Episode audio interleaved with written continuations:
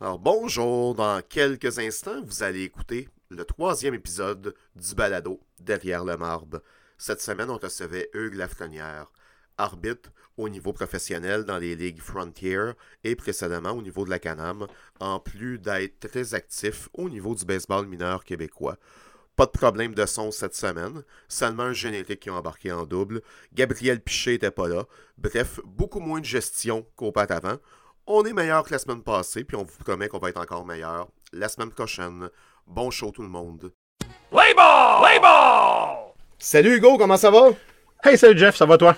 Ah, écoute, ça va super bien. Là. Je sais pas si tu vois là, en arrière de moi ici, là, j'ai, j'ai un écran, un deuxième ordi.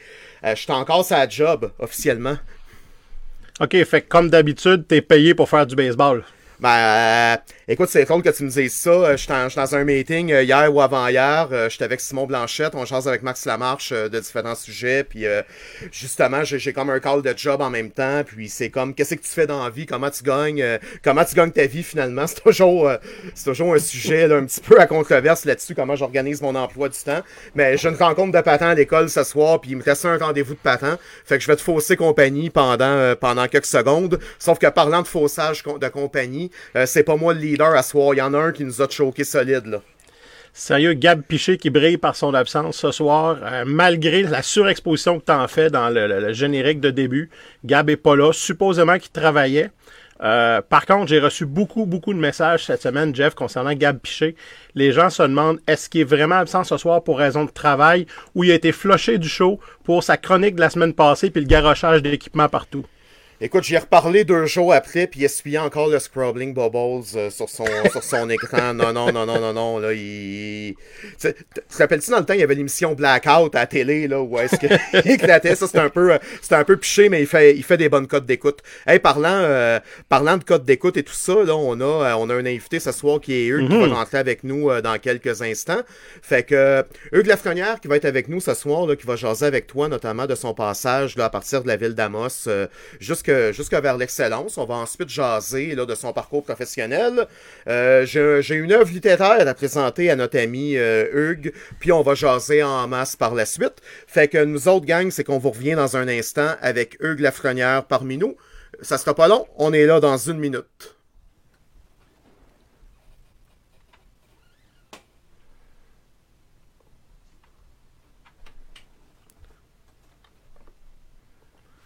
J'ai dit une minute, mais c'est un petit peu moins. Comment ça va, mon laf? Ça va bien, toi? Ben, super bien, merci. Là, Euh, toi, toujours le fun de te parler sa job. euh. T'avais l'air d'un gars qui a demandé d'allumer une lumière du parc avec ton signe. C'est pour ça que j'ai parti la caméra. Ben ouais, mais écoute, j'ai assez de problèmes de son avec ce maudit show-là que j'ose plus éteindre les micros. Fait que je préfère fonctionner par signe euh, quand, quand c'est fermé. C'est c'est plus simple pour tout le monde, là. Fait que euh, super content que tu acceptes notre invitation. Puis toi aussi, t'as eu une grosse journée à job. Je pense qu'Hugo a fini de travailler euh, v'là 5 minutes lui aussi. Fait que c'est c'est comme... euh, c'est ça. Fait qu'on... c'est c'est la période relax de la journée qui commence, là. Fait que t'es très content que tu sois là. Fait que Hugues, euh, pour te présenter, pour les gens qui te connaissent pas, euh, arbitre euh, au sein du programme d'excellence depuis au moins une vingtaine d'années. Euh, Euh, depuis 99, en fait, le- dans le millénaire, les millénaires passés, qu'on devrait dire, à cette heure. là. Ah bon. Euh, j'ai commencé à arbitrer en 93, dans le fond. solide, puis à Amos, fait que souvent, ça Ouais. c'est dans l'an- l'Abitibi, en tout cas pour les gens qui sont, qui sont à l'écoute ou qui vont nous réécouter éventuellement, euh, l'Abitibi-Témiscamingue a été une région de baseball Québec pendant fort longtemps, avant de quitter la fédération pendant une couple d'années, faute de baseball organisé. Mais Hugues, toi, tu es issu de la première euh, de la première adhésion de l'Abitibi à Baseball Québec, originaire d'Amos à la base. Fait que t'es un petit gars d'Amos qui a commencé à arbitrer là-bas. Oui, exactement. Euh, dans le fond, à l'époque, c'était celui qui s'occupait vraiment de nous autres, c'est euh, Michel Landry, qui est maintenant au Temple de la renommée du baseball québécois. C'était lui qui était le représentant régional des arbitres au moment que j'ai commencé à arbitrer. Euh, donc, ça commence à faire longtemps. là. Puis j'ai commencé en 93 à l'âge de 13 ans, dans le fond. J'ai joué aussi. euh, le- en gros, là- là-bas, il y avait Amos, Val d'Or, Rouen. Il y avait trois associations.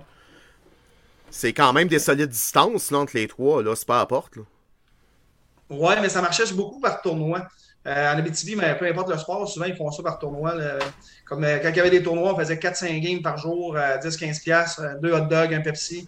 On arbitrait les games. C'est que c'est toujours intéressant de. on- chaque catégorie avait sa fin de semaine pour faire des tournois. Les ligues en élite qu'on appelait, le, A, c'était la même affaire. Il y avait des journées spécifiques pour qu'on puisse les faire. Qu'on pouvait arbitrer du monde de Val d'Or, du monde de Rouen, il y a eu Santerre aussi, un bout qui était là, mais l'Arctique, c'était juin à l'époque. Euh, ça dépend justement euh, des inscriptions. Mais euh, en grosso modo, c'était pas mal ça qui ça, tournait. Là.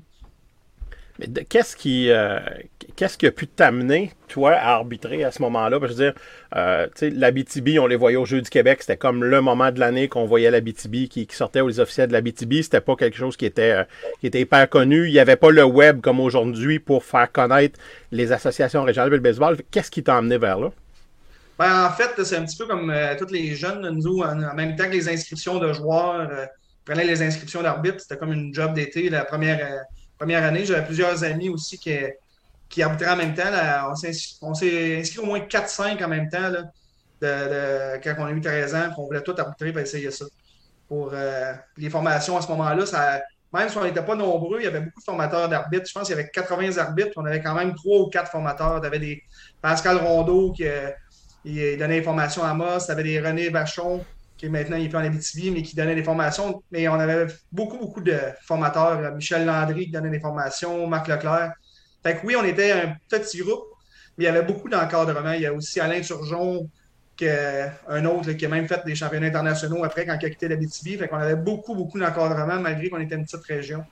Autant euh, des formateurs d'arbitres que des associations locales. Mais tu sais, tu parles de petite région, mais 80, euh, qu- 80 arbitres, là, euh, en date même, euh, je parle pré-COVID, là, mettons 2019, c'est c'est plus qu'à Montréal en ce moment, là, c'est plus qu'à Laval, assurément. Fait que c'est quand même, c'est impressionnant. Là. Moi, le chiffre, il me jette en bas de ma chaise. J'adore ta tasse en passant, euh, Hugo. Euh, génial. Écoute, je l'ai- je l'ai vraiment choisi en pensant à toi tantôt. Puis euh, je me suis dit, faut que je me trouve une tasse autre qu'une tasse toute blanche. faut que je fasse honneur à Jeff. Fait que j'ai sorti ma, ma tasse Winnie the Pooh euh, ce soir juste pour toi. Ah boy, good job. Mais tu sais, il faut se rappeler, JF, à l'époque, j'ai commencé à arbitrer, c'était les grosses années aussi des expos, là, 93, 94. Donc, seulement dans la ville d'Amos, euh, les années, puisque j'ai été aussi arbitre en chef de la ville d'Amos pendant trois ans, on avait 23 arbitres juste pour la ville d'Amos. Donc, euh, c'était quand même intéressant. C'est juste, c'est sûr qu'on faisait pas autant de matchs que quelqu'un qui reste euh, genre autour de Montréal, la ou Québec, là, qui peut faire des centaines de matchs. On avait beaucoup d'arbitres.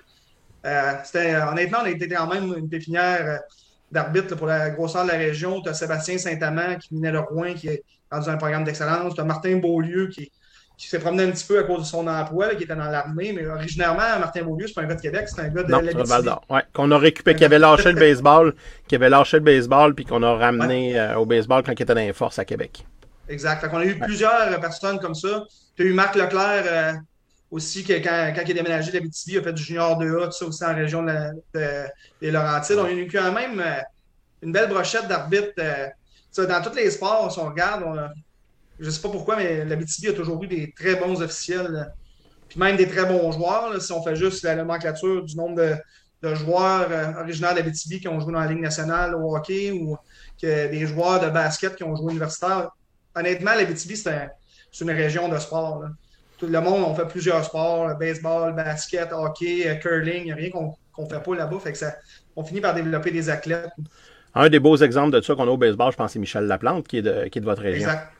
Ben, Michel Laplante, d'ailleurs, m'a donné mon cours de coach à l'époque.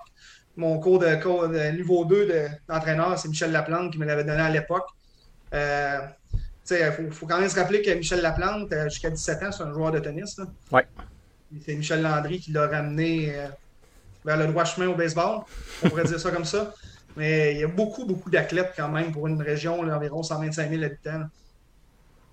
Ben oui, puis même ce que tu dis là, là j'écoutais Serge Chavard en entrevue dernièrement là, qui parlait de, la pépinière de les années 70, euh, provenant de la BTB puis du Témiscamingue. C'est fou raide là, à quel point c'était euh, c'est, c'est- riche comme région puis c'est génial là puis c'est, fascinant mais le 80 le 80 arbitres là je l'ai pas vu venir honnêtement là je suis je suis shaké là tu m'as par des sentiments mon laf là mais mais bon début en Abitibi pendant quelques années T'as- t'as-tu arbitré longtemps en Abitibi euh, de ton ben, j'ai fait mes six premières années en Abitibi. Même euh, la première année que j'ai réussi l'examen national, Euh, j'ai été encore accrédité en Abitibi, puis pendant des années, je refusais qu'on change le, nom de ma région parce que je voulais vraiment que ce soit écrit Abitibi. Même mes premières games euh, dans le programme d'excellence, euh, juste une anecdote de même, là, à l'époque, j'étais encore étudiant, j'avais pas d'auto. J'avais pris les autobus Maheu, je suis parti genre d'Amos, puis j'ai repris ma game le lendemain, le lendemain au Parc La Salle, à la Chine. Dans le temps, c'était il y avait du Select 3, mais dans le fond, j'ai monté en autobus. D'autobus, dans le fond, voyageur. Après ça, j'ai pris l'autobus de ville pour aller faire mes games de Select 3 au Parc La Salle à la Chine. Fait, fait qu'à Star, t'as un gars qui habite, mettons, Montréal ou Laval, qui est en beau calvas d'aller virer à Paul Pratt parce qu'il faut qu'il passe dans le tunnel. Fait que quand t'entends des histoires comme ça, toi, tu dois capoter bien fait, là. Ben oui, parce que il faut, faut, se rappeler à l'époque, le programme d'excellence, qui s'appelait le plan d'excellence, c'était pour avoir les meilleurs arbitres, peu importe la région. C'était comme un, drôle de problème parce que vu qu'on avait été très, très bien encadré, qu'on passe l'examen national, on se rappelle à l'époque, l'examen national, c'était à livre fermé. On était genre euh, facilement sans arbitre dans une salle, pas le droit de parler. Puis si on, parlait, mais en avait un qui disait de, terre. Puis on étudiait facilement en 20 30 heures cet examen-là à l'époque. Fait qu'un gars de la BTV réussit la première shot, mais je pense qu'il y a une coupe qui est un petit peu. Euh, un peu secoué parce qu'il y avait des, même des arbitres établis qui avaient échoué l'examen la première année euh, du programme d'excellence. Moi, je suis un peu plus jeune. Je suis arrivé dans l'excellence en 2007. Là, puis je suis arrivé relativement vieux comparativement à d'autres gars aussi. J'étais déjà dans mi-vingtaine. Euh, je pense que c'est encore allé fermer dans une salle dans la fameuse chapelle euh, à Saint-Jean. Parmi les recrues, je suis le seul qui a passé. Puis ça a peau des fesses, c'était un examen, là, c'était tough comparativement à ce qu'on a aujourd'hui. C'était peut-être l'équivalent de l'examen en ligne niveau 4 que les gars ont à remplir. Mais aller fermer avec un stress puis un championnat national euh, au bout de la ligne, c'était en réussite. Ouais. Ouais, puis il y avait beaucoup de questions dans cet examen-là, puis un laps de temps euh, qui était quand même euh, pas, très long pour le faire. C'était moins d'une minute par question, le, ratio qu'on avait. Je pense que c'était 1h30 maximum, c'était 50 questions dans cette endroit ah, J'ai Une centaine, une centaine de questions qu'il y avait, ouais. Ah, moi, j'ai connu 50. Je pense que l'examen de... Il y avait l'examen de formateur aussi qui était quand même aussi assez euh, volumineux à l'époque. C'était quasiment une thèse de doctorat juste pour avoir ton, ton formateur. Il était très, très, très dur. Là. Je pense que vous vous rappelez de la technique de 26 points en réglementation. Oui, les 26 points de. Comment, comment s'appelait notre ami donc? Euh, Gérald Saint-Pierre. Jerry Saint-Pierre. Les 26 points, le, baseball en 26 points. Euh, stage de formateur qui débutait le jeudi soir, qui se terminait le lundi midi. C'était la longue fin de semaine du mois de mai. Je ne sais plus comment l'appeler, cette fête-là. Elle a 42 noms maintenant. Là. Puis je veux pas fâcher personne en, avec une allégeance en la nommant. Mais puis le stage se donnait, montré dans le temps, c'était à la base militaire de Long Point. Euh, c'était, c'était quelque chose, ça. Et d'ailleurs, j'ai fêté mes 18 ans sur la base militaire de Long Point en faisant le cours de formateur. Je me rappelle à l'époque, m'avait faire un gâteau pendant le stage de formateur. Mais c'était vraiment, c'était pas évident, je vais vous dire, comme stage de formateur. Nous, en plus, on avait un bon 7 heures de route à faire.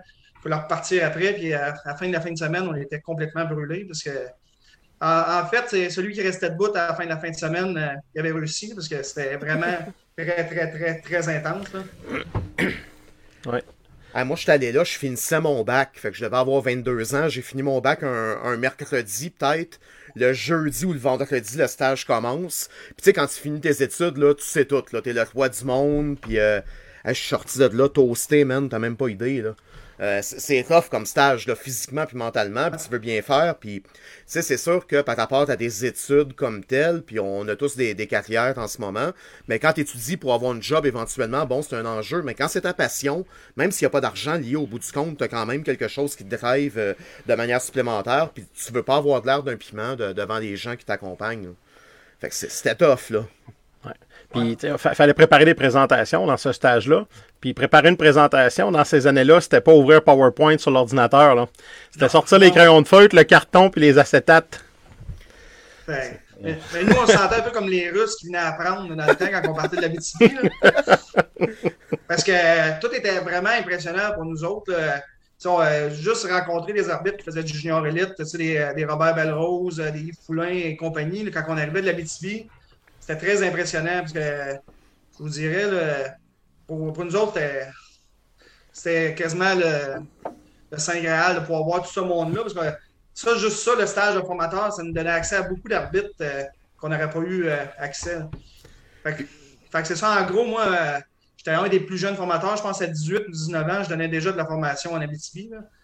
Puis j'ai continué à en donner jusqu'en 2005 là-bas, ou même quand on est revenu à, Fédéral Baseball Québec, j'avais été la première année avec Sébastien Saint-Amand. Puis il me semble une troisième personne qui était venue avec nous autres. Là. Mais en gros, en Abitibi, pour le sport, là, ça, honnêtement, vous demandez pourquoi on développe autant d'arbitres, mais les, juste les tournois régionaux, il y a une ambiance qu'il n'y a pas nulle part ailleurs. Tu, sais, tu vas faire la finale Moustika, mais il va y avoir 300 personnes dans les estrades, tu sais, quasiment autant qu'un junior élite à Saint-Eustache. Ouais, j'allais dire plus que certains juniors élites, là, mais. c'est ça qui rend ça intéressant. Puis peu importe le sport, sais, vous l'avez vécu, il y a eu les Jeux du Québec à Amos en 2005, je me rappelle bien. Il y a eu euh, plusieurs gros événements sportifs. Mais euh, c'est ça qui aide aussi à développer des arbitres aussi en Abitibi parce que veux pas tes sur spot pareil parce que tu es comme le main event de, la ville ou de la région même. Quand tu fais la finale Midgeta, mais c'est plus qu'une finale Midgeta. C'est la finale vraiment euh, de la région du plus haut niveau de baseball que tu as en Abitibi. Fait que ça donne un cachet encore plus gros que les, finales régionales des autres régions. Ouais, puis si tu manques un câble ou s'il y a quelque chose, ils vont en parler dans l'écho d'Amos. Chose qui n'arrive pas à Montréal-Nord ou à Saint-Léonard. C'est ça. Mais c'est mais tu sais, moi, je suis allé en Abitibi d'une des stages euh, à un moment donné. Il y avait personne pour aller euh, à la SAR. Là, fait que j'avais été, euh, j'avais été à Polino. Là, fait que déjà en arrivant, l'immense polyvalente, je pensais pas, je pensais pas que ça existait. Ça, je travaille pourtant dans une immense polyvalente au quotidien, là, mais d'arriver dans cette place-là, où est-ce que, c'est évidemment, c'est gigantesque au milieu de nulle part, puis l'accueil exceptionnel, puis stage sharp. Le lendemain, on était à Amos pas besoin de formateur d'arbitre. Fait que moi, de mon côté, euh, je me promène dans la ville toute la journée. Je vais domper le gars qui donne la formation de coach, puis je sors un peu d'helper l'après-midi. Je suis responsable d'emmener le subway et tout le kit, pour me reposer pour chauffer au retour. Hey, j'ai trippé sur l'organisation là-bas. C'est tout à fait génial. Euh, avant qu'on entende un autre bloc, messieurs, euh, je, vais, je vais faire un petit résumé du chat en même temps eux, je pense que c'est de ton côté. Ça se peut-tu que le son soit fort et qu'on a un reverb dans nos écouteurs? Je ne sais pas, toi, euh, ah, Hugo, Je sais pas. Tu veux que je baisse le son un peu ou euh, un petit peu, je vais checker. Peut-être, c'est ça. Pendant qu'on fait ça, Martin Renault qui nous demande si on a besoin de nouveaux formateurs dans la région de Québec. Euh, la, réponse à cette question-là, c'est assurément Mathieu Marcoux, qui est représentant régional, qui pourrait y répondre, puisque les formateurs sont sélectionnés puis sont embauchés, entre guillemets, par les régions. au niveau de Baseball Québec, on on fait juste offrir un service, là, finalement, pour euh, de, de, tout ça. Euh, Mathieu Gélina qui nous salue également. Salut Mathieu. Mathieu qui nous dit qu'il est allé à Amos euh, en 2005. Moi, je n'étais pas là, Mathieu, mais si je me souviens bien, c'est là qu'il y a eu un jeu d'appel au premier but, c'est la finale de bronze, parce que le gars qui a fait un circuit avait pilé sur le but orange. les Jeux du Québec se jouaient avec un safe bag à l'époque. ça, ça fait quand même un bout, là. Fait que c'est vraiment, c'est vrai que la BTB, puis tu vas partout en région, tu vas sur la Côte-Nord, c'est sharp, sharp, sharp Palace également, puis tous ces événements-là en région, là, c'est du maudit beau baseball, puis même si des fois le niveau de jeu est pas aussi élevé que ce qu'on est habitué de voir dans les grands centres, l'accueil puis l'happening est tout à fait génial. Fait que ça, c'est vraiment hot, puis c'est le fun que t'en parles, euh, Hugues. Euh, fait que si je fais le calcul, tu as commencé à 13 ans, 6 ans en Abitibi, 19 euh, ans, fait que tu t'es envenu en ville pour les études, là, visiblement. Oui, en fait, oui, c'est ça. Ben, euh, c'est malheureusement une, des choses dans les régions, souvent pour les études, dépendant si ton champ d'études est, au cégep que l'Abitibi ou pas, ben, souvent on quitte. Euh, moi, ça a été un petit peu à contre-cœur. J'ai quitté, honnêtement, mais la vie m'a fait que je suis plus là, mais en Abitibi, mais je regrette pas pendant toutes mes années. Sportive en Abitibi, je vous dirais. Est-ce que, est que le fait que tu parlais tantôt que le baseball est organisé beaucoup en sous forme de tournois là-bas à cause des distances entre les villes, est-ce que le fait que c'est des tournois, ce, stress-là de tournoi qui est vécu plus souvent peut-être qu'un arbitre de grand centre qui fait un, tournoi peut-être dans son année, euh, t'a aidé dans ton développement? Ouais, ben, D'avoir à gérer ce stress-là? Oui, c'est clair que oui, que ça l'aide. Euh, parce que c'était tout souvent les games à pression. Puis moi, mon avantage à l'époque, euh, sans dénigrer personne, c'est que souvent les finales, c'était Val d'Or contre Rouen. Fait que moi, souvent, ils ne mettaient pas d'arbitre de sa ville. Fait que moi, je ramassais souvent toutes les finales à cause de ça, parce que à moi, c'était une plus petite association, puis Val d'Or était très fort à ce moment-là. C'était eux qui gagnaient une majorité de, championnats. Fait que je me retrouvais souvent ces finales Val d'Or, Rouen. Vu que j'étais comme. Euh, ben à cette heure, on ne se préoccupe plus de ça, de savoir de quelle ville que l'arbitre vient, mais à l'époque, on ne pouvait pas faire sa ville quand c'était eux qui étaient en finale. Je pense que le dernier clou sur le cercueil de, la, de la, provenance des arbitres dans une finale, ça s'est mis hier soir aux Olympiques, à la finale de hockey féminine, avec deux arbitres en chef qui venaient des États-Unis. Je pense que c'est venu, venu, mettre le dernier clou ah dans le cercueil de cette façon de faire-là. Il n'y a plus d'excuses. On met meilleur, je pense, dans les finales maintenant. Mais, mais honnêtement, j'étais quand même un de ceux qui se débrouillaient bien. mais mais c'est sûr, ça m'a beaucoup aidé au niveau de la pression, aux affaires-là. Puis aussi, à un moment donné, c'est que vu que c'est une petite région, ben, il faut quand même que tu sois ça coche aussi. Parce que si tu es, es, mauvais une game, ben, tu vas à l'école avec tout ce monde-là, fait que tu t'en fais parler longtemps. Puis, euh, mais tu sais, ça, c'est un changement de mentalité dans l'arbitrage. Tu sais, avant, on disait faut que l'arbitre soit neutre c'est voyons calvase. Là, c'est comme moment on est capable de faire la part des choses. Puis quand t'es rendu un certain. Tu sais, peut-être quand t'es plus jeune, tu peux être shaké un peu plus quand tu vas à l'école avec les gars, comme tu disais, mais un peu plus vieux, même si t'es un local, c'est des gars que tu connais depuis plusieurs années. Euh, mais Colin, là, t'as passé à d'autres choses. Peut-être au niveau canadien, des fois, comme arbitre québécois, ne serait-ce que par la langue, on est facilement identifiable. Mais encore là, les gens passent par-dessus, là, en ah. quelques secondes seulement mon premier championnat canadien, euh, l'équipe en finale, c'est une équipe du Québec, c'est une équipe du Lac-Saint-Louis. Euh, je viens de Québec, moi là, le Lac-Saint-Louis, j'ai jamais, j'avais jamais arbitré ça de ma vie, là, fait que pour moi, là, que c'était. Peu importe l'équipe qui se retrouvait en finale, ça n'avait pas de lien. Mais dans ces années-là, c'était appliqué à la lettre. Il n'y avait pas d'arbitre, euh, surtout au marbre, en tout cas, qui venait de la province d'une des deux équipes. Aujourd'hui, ces choses-là, heureusement, ont changé. Il faut mettre les meilleurs sur le terrain, les meilleurs sur, la glace, les meilleurs sur le court, peu importe le sport. Puis, comme hier, je pense que c'est venu nous donner le coup final aux vieilles habitudes. Ouais, je me rappelle, il y a une couple d'années, mon anecdote date de peut-être une vingtaine d'années, puis est assez inexacte. habituellement, je suis pas pour les sur cette affaire-là, mais je me rappelle qu'il y avait un arbitre de soccer italien, là, c'était Pierre-Luigi Collina. Son nom m'avait marqué. C'était un chauve, puis il faisait toutes les grosses games, le gars. Il était sharp. Le gars, il est tellement hot comme arbitre qu'il est sponsorisé par Adidas. Sauf qu'il y a une des équipes qui est brandée par Nike. Il a fallu que l'équipe approuve euh, le choix de l'officiel, puisqu'il y avait comme une guerre commerciale ou un enjeu commercial lié à ça. C'était un autre niveau, là, puis on avait dit, ben oui, on le veut, c'est le meilleur, puis on était passé par-dessus.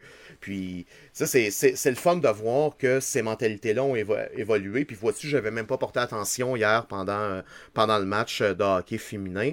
Mais tant mieux, Hugues, si tu pu en profiter. Puis, assurément, maintenant, c'est quelque chose auquel on fait plus attention. Tu sais, je me rappelle, moi, premier championnat canadien, c'est un pays oui. On commence à peu près tous par le pays oui de Bantam, là, tout dépendant. Euh, j'arbitre le Québec, euh, j'arbitre le Québec au marbre. Puis, j'avais le superviseur m'avait demandé, il dit, t'es-tu, t'es-tu shaké quelque chose? Sais, j'arbitre du junior puis du midget 3 dans la saison. Là, fait que les kids, puis oui, euh, je les connais pas plus. C'est que j'entends les niaiseries qui se disent là-dessus. J'étais plus shaké par la grosseur du receveur qui me protégeait que par les joueurs sur les équipes comme telles. Et taboire. Ouais. J'ai officiellement fini de travailler, fait que je change de drink un peu. Là. Oh, la tasse, la tasse officielle, il y a place au. Euh, ah, mais est officielle, ma, ma, fumble. La tasse. J'en ai deux, j'en ai même trois. La tasse officielle du PDA avec mon numéro, tout le kit. Euh, bientôt, bientôt disponible pour tout le monde, autographié par Jean-François au coût de 49,99$ euh, pour les intéressés. Ouais, père monoparental, hypothèque puis tout, là, faut, faut se payer comme on peut, là. Il n'y en a pas de facile, là. Hey Jeff, juste avant que tu changes de segment, il y, a il y a eu des rebondissements dans le chat. Euh, tout d'abord, euh, pour répondre à Martin Renault pour les formateurs, Mathieu Marcoux est en ligne puis euh, communique avec lui présentement. Et Hugues, il y a Sébastien Provost qui te dit un gros salut. Puis il y a, peut-être de quoi que tu veux nous expliquer, mais il dit tu es, une inspiration pour lui, surtout depuis le championnat 3 de 2019. C'est-tu crunchy ou c'est vrai ça? Ben, non, je pense pas qu'il y avait rien de crunchy. J'étais avec euh, Martin On veut pas on veut pas en entendre parler d'abord. Non, mais je pense pas. Euh, c'est pas que c'est crunchy, mais tu sais, Hugues, tu parlais de ton premier stage de formateur. Tu arrives là-bas à 17-18 ans. Euh, tu côtoies des arbitres comme Bob Belcoz que je vais te recevoir là, dans, dans un show, mais au PDA cette fois-là. je vais sûrement le rendre disponible à large par la suite, là, mais on a voulu offrir ça à nos arbitres du PDA. Euh, maintenant, c'est toi ce gars-là. Là, quand tu arrives au midget 3, tu vas superviser un happening comme ça. Euh, nous, on te connaît depuis des années, mais pour quelqu'un que tu débarques de même, mais c'est, c'est Hugues Lafrenière, c'est Laffer qui, qui est dans Canam ou dans Frontier. Fait c'est toi qui as ce statut-là, cette pression-là maintenant. Comment tu deals avec le fait d'être devenu, de par tes performances, un modèle pour les arbitres qui t'entourent? Ben, je pense justement, le championnat midget 3, c'était une belle occasion de redonner aux gens. Parce que c'est sûr qu'avec. Euh, les connaissances que j'ai pu développer avec la Canam, la Frontier, tout ça. On a beaucoup avec euh, des Américains, du monde qui avait atteint jusqu'au niveau 3, juste avant les majeurs. Mais je suis capable de redonner des, peut-être au niveau technique ou même au niveau préparation mentale aussi. Parce que des fois, la technique, c'est une chose, mais savoir comment bien se préparer pour un match, ça, je pense, à ce je peux, je peux aider plusieurs officiels. Mais honnêtement, ça avait, je me rappelle de ce championnat-là, on avait eu beaucoup de fun. On était, d'ailleurs, on était, je pense, six arbitres, deux superviseurs. Fait on, on arrivait là le 8 h le matin, on sortait à minuit.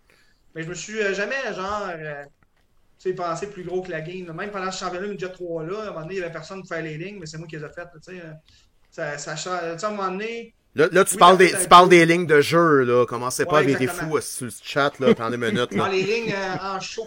Ouais. C'était ça, tu sais, parce que justement, quand on parle qu'en Abitibi, le monde est quand même, euh, je vous dirais, euh, polyvalent, mais sais, là-bas, tout le monde est capable de faire un peu de tout.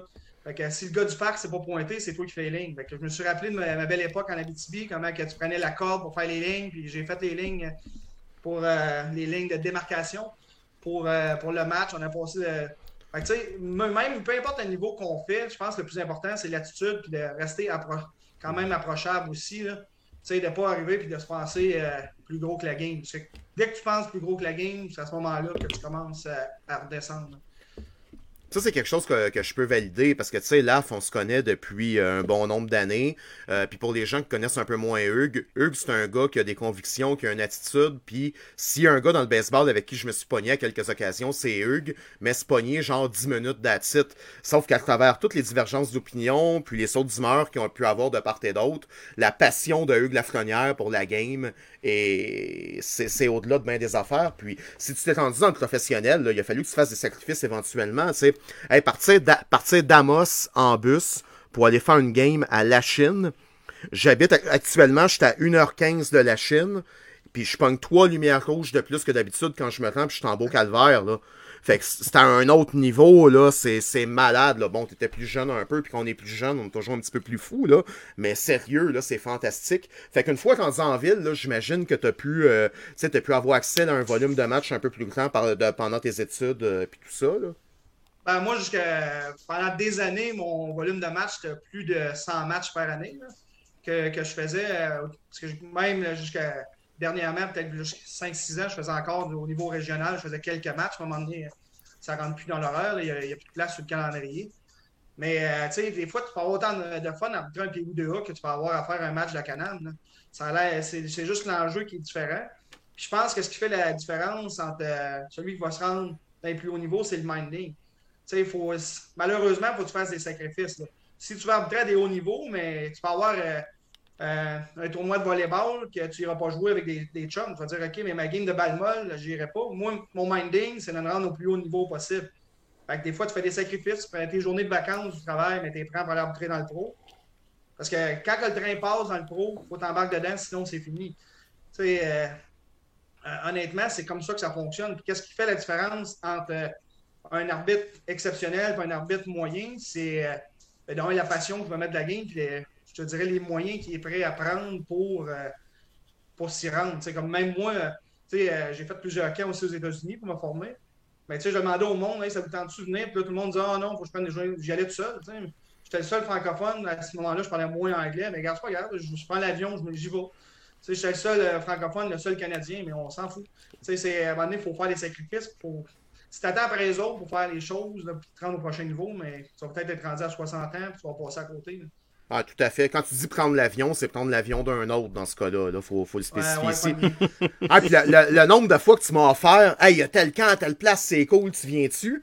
Là, moi, je check mon compte de banque, je check mes journées de maladie à job, je fais, hey, là, ça de l'air que, mais non. C'est peut-être ça la différence entre toi et moi, c'est au niveau des sacrifices, là. Tu sais, j'ai, moi, j'ai, j'ai, j'ai choqué ce genre d'occasion-là. Puis, tu sais, tu parlais tantôt de sauter dans le train quand ça passe. 100% raison pour le pro. Puis, je pense que tu as 100% raison dans l'arbitrage également. Le nombre de fois qu'un gars s'est, rendu disponible pour un tournoi, euh, tombe dans l'œil de quelqu'un. Tu sais, tu connais, tu connais JF Barrett, qui est un de mes chums. Euh, Barrett, moi, je l'ai connu il y a, a 15-16 ans, le kid à l'époque. On s'en va faire le tournoi Bantam Bay à Repentini, où est-ce que Dan Marcel, que tout le monde connaît dans le monde du baseball, me dit « Hey, puis tu venais encadrer mes kids, mon staff est jeune, puis si j'ai deux, trois coachs qui sont pas fins, là, les déclins un peu, s'il te plaît. » Puis finalement, je suis jumelé avec un gars qui s'appelle JF Barrett toute la fin de semaine. On y trouve un certain talent. L'année suivante, on l'emmène faire pas mal de 2A avec nous autres, puis peu de temps après, il est dans l'excellence, puis JF a fait un peu de junior, senior, élite, mais éventuellement, il est passé à d'autres choses. Mais tu sais, lui, le train a passé cette fin de semaine-là, puis tu sais, il a sauté dedans. Fait que c'est vrai dans plein, plein, plein de domaines. Dans l'arbitrage, c'est ça, tout, sport confondu. Tu as, un événement, à un moment donné, tu as une occasion qui se présente, que c'est ta chance, ta chance de te faire voir, ta chance de graduer. Puis, puis c'est à partir de ce moment-là que tu la saisis, tu as, des opportunités qui se présentent. Quand tu dis non une fois, malheureusement, ou euh, c'est comme, c'est comme ça que ça fonctionne. Les gens se souviennent que oh, on l'a déjà invité puis ça ne l'intéressait pas. Puis souvent, ça meurt si là. on- Si on pense qu'on va se mettre millionnaire en arbitrant du baseball professionnel, ou ça, on n'est peut-être pas à bonne place. là. Tu sais, moi, je me rappelle euh, ma première game euh, dans le baseball professionnel, je me suis fait chicaner parce qu'il disait que je n'étais pas assez payé pour arbitrer une game euh, de pro.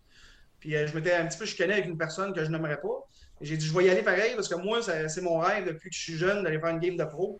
Même à la limite, s'il me donnait deux Pepsi et un hot dog, j'irais pareil. Tu sais, c'est.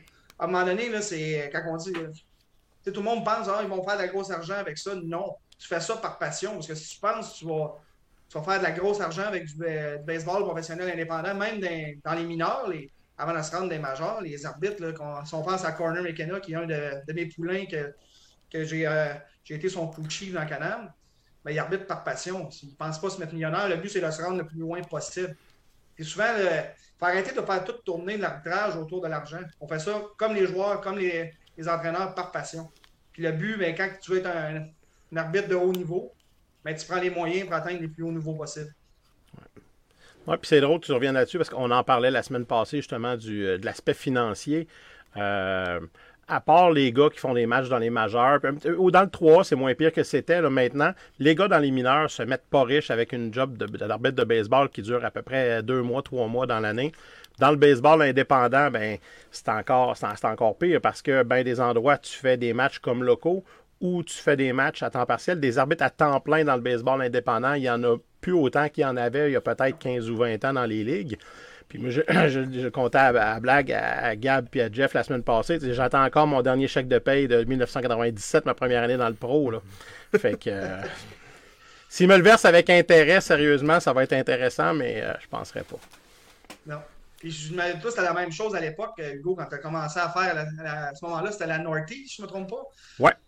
Puis c'était la même chose. Là, a- on a toujours un éternel débat euh, entre arbitres. Je ne veux pas personnaliser les affaires, mais de dire Ah, on est-tu payé assez? Ils nous donnent-tu assez de gaz pour aller là? On a-tu euh, genre assez d'argent pour manger et tout ça?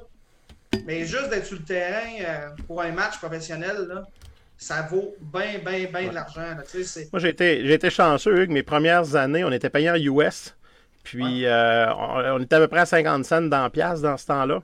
Fait que c'était, à arbitrer en argent US dans ce temps-là. Puis, quand, quand ils ont décidé de nous payer en argent canadien, euh, deux, trois ans après que les capitales soient arrivées à Québec, là, on fait, ouais, le taux de change, il était le fun, là, mais on. mais tu sais, il n'y a pas personne, il a pas personne, on fait des jokes avec ça, mais il n'y a pas personne qui a dit, hey, moi, je vais pas sur le terrain si j'ai pas 10 pièces de plus, là. Non, Euh, pas exactement. c'est quoi? Moi, j'ai remarqué une chose dans le pro, souvent, les conditions de travail, le vestiaire, la- la- la- la- les services qu'ils nous offrent, ces choses-là, souvent, vont être plus, plus importants que le, le- juste l'aspect financier, le nombre de dollars qu'ils te donnent pour être sur le terrain. Tu vas être traité comme un pro, puis c'est pas juste l'argent, c'est tout ce qui vient autour du, euh, Ouais. du match. Le clubby, le- le- le- toutes ces choses-là, ça avait un impact, en tout cas, moi, dans les années que je l'ai vécu beaucoup, un impact plus grand que juste le fait d'avoir un 10 ou 20 pièces de plus ou de moins là, en bout de ligne. De toute façon, ça finit par s'en aller au clubby, ce 10 pièces de plus là. Oui, exact. Mais moi, je pense qu'il faut voir ça comme une expérience, euh, le pro indépendant. là. Puis, euh, tu sais, quand je parle vraiment de minding, quand on fait du pro, des, des fois, je me chicanais un peu parce que là, que c'est leur première game de pro, tu fais un call-up, mais tu sais, t'as pas eu le temps de faire faire leur, mesure chez Moores, tu sais. Puis là, ben, je vais-tu avoir un polo, je vais-tu avoir une casquette? Ça arrivait des fois que je pogne un peu une heure, là, je là, tu vas mettre une belle petite casquette, un beau petit polo, tu vas embarquer sur le terrain. Le monde qui paye pour venir voir la game, là, ils s'en foutent carrément de ton polo. Fait que tu t'arranges pour embarquer sur le terrain, faire le meilleur job possible. Fait que au niveau professionnel, puis toffer au niveau professionnel, c'est pas s'enfarger les fleurs du tapis pour n'importe quoi. Tu fais avec ce que tu as. Tu sais, des fois, les polos qui t'envoient, mais ça peut arriver que l'autobus qui arrivait des États-Unis t'a amené ton polo, mais tu as une size de trop grand ou de trop petit, mais tu vis avec. Ça fait partie de la game. Les matchs que j'ai faits l'année passée en fin de saison, ma casquette elle devait être à peu près 3 points trop grand. Tu veux voir les quantités. On a trouvé du carton dans la poubelle du vestiaire. Puis je me suis coupé des languettes de carton avec du tape pour venir mettre de la bourrure dans le repli de la casquette pour qu'elle puisse me tenir sur la tête. Écoute, j'ai eu une marque rouge dans le front pendant à peu près deux semaines après un match parce que ça, m'avait blessé le front. Mais tu sais, honnêtement, j'allais pas manquer un retour sur le terrain à ce niveau-là pour une histoire de grandeur de casquette. Là. Puis, tu sais, puis, tu sais, reculer peut-être d'une vingtaine ou une trentaine d'années, tu sais, maintenant, le, stock des arbitres dans les ligues majeures euh, est géré là, de façon très professionnelle par un service de, de transport, mais il fut un temps où le stock embarquait dans les avions, puis des fois, tu t'en allais à Milwaukee, puis ta valise restait à Chicago. Fait qu'on a vu des arbitres arbitrer au niveau des ligues majeures, là, comme... Ah, comme la chienne, comme la chienne à Jacques à côté, là. Je me rappelle d'avoir vu une photo d'Eric Craigs avec un jacket des Cubs en arrière de la plate, puis les gars, c'est bu euh, habillés en saut des Phillies, là. Écoute, dans chaque stade des ligues majeures, il y a un équipement euh, backup. il, y a, il, y a, du stock backup depuis, depuis ces événements-là, mais on s'entend que du stock backup, c'est du one size fits all. Fait en, moyenne, les gars, chose du, du 11 peut-être d'un majeur, ben, il y a une paire de 11 qui traînent comme souliers. Euh, les chandails, il y, en a d'une certaine grandeur, il n'y a pas de numéro dessus, il y a pas. Fait que as, le choix à un moment donné, c'est tu fais ta job puis tu vas arbitrer avec ce qu'il y a là. Ou tu bougonnes seul dans ton coin, puis tu mets ton CV à jour le lendemain, puis tu trouves une vraie job, tu t'en vas travailler dans un bureau ou euh, dans un entrepôt quelque part. Là. Euh, il n'y a pas de place pour ce, ce type de chiolage-là à ce niveau-là de baseball. S'ils peuvent l'endurer là, je pense qu'on euh, on est capable à des niveaux inférieurs de s'organiser aussi.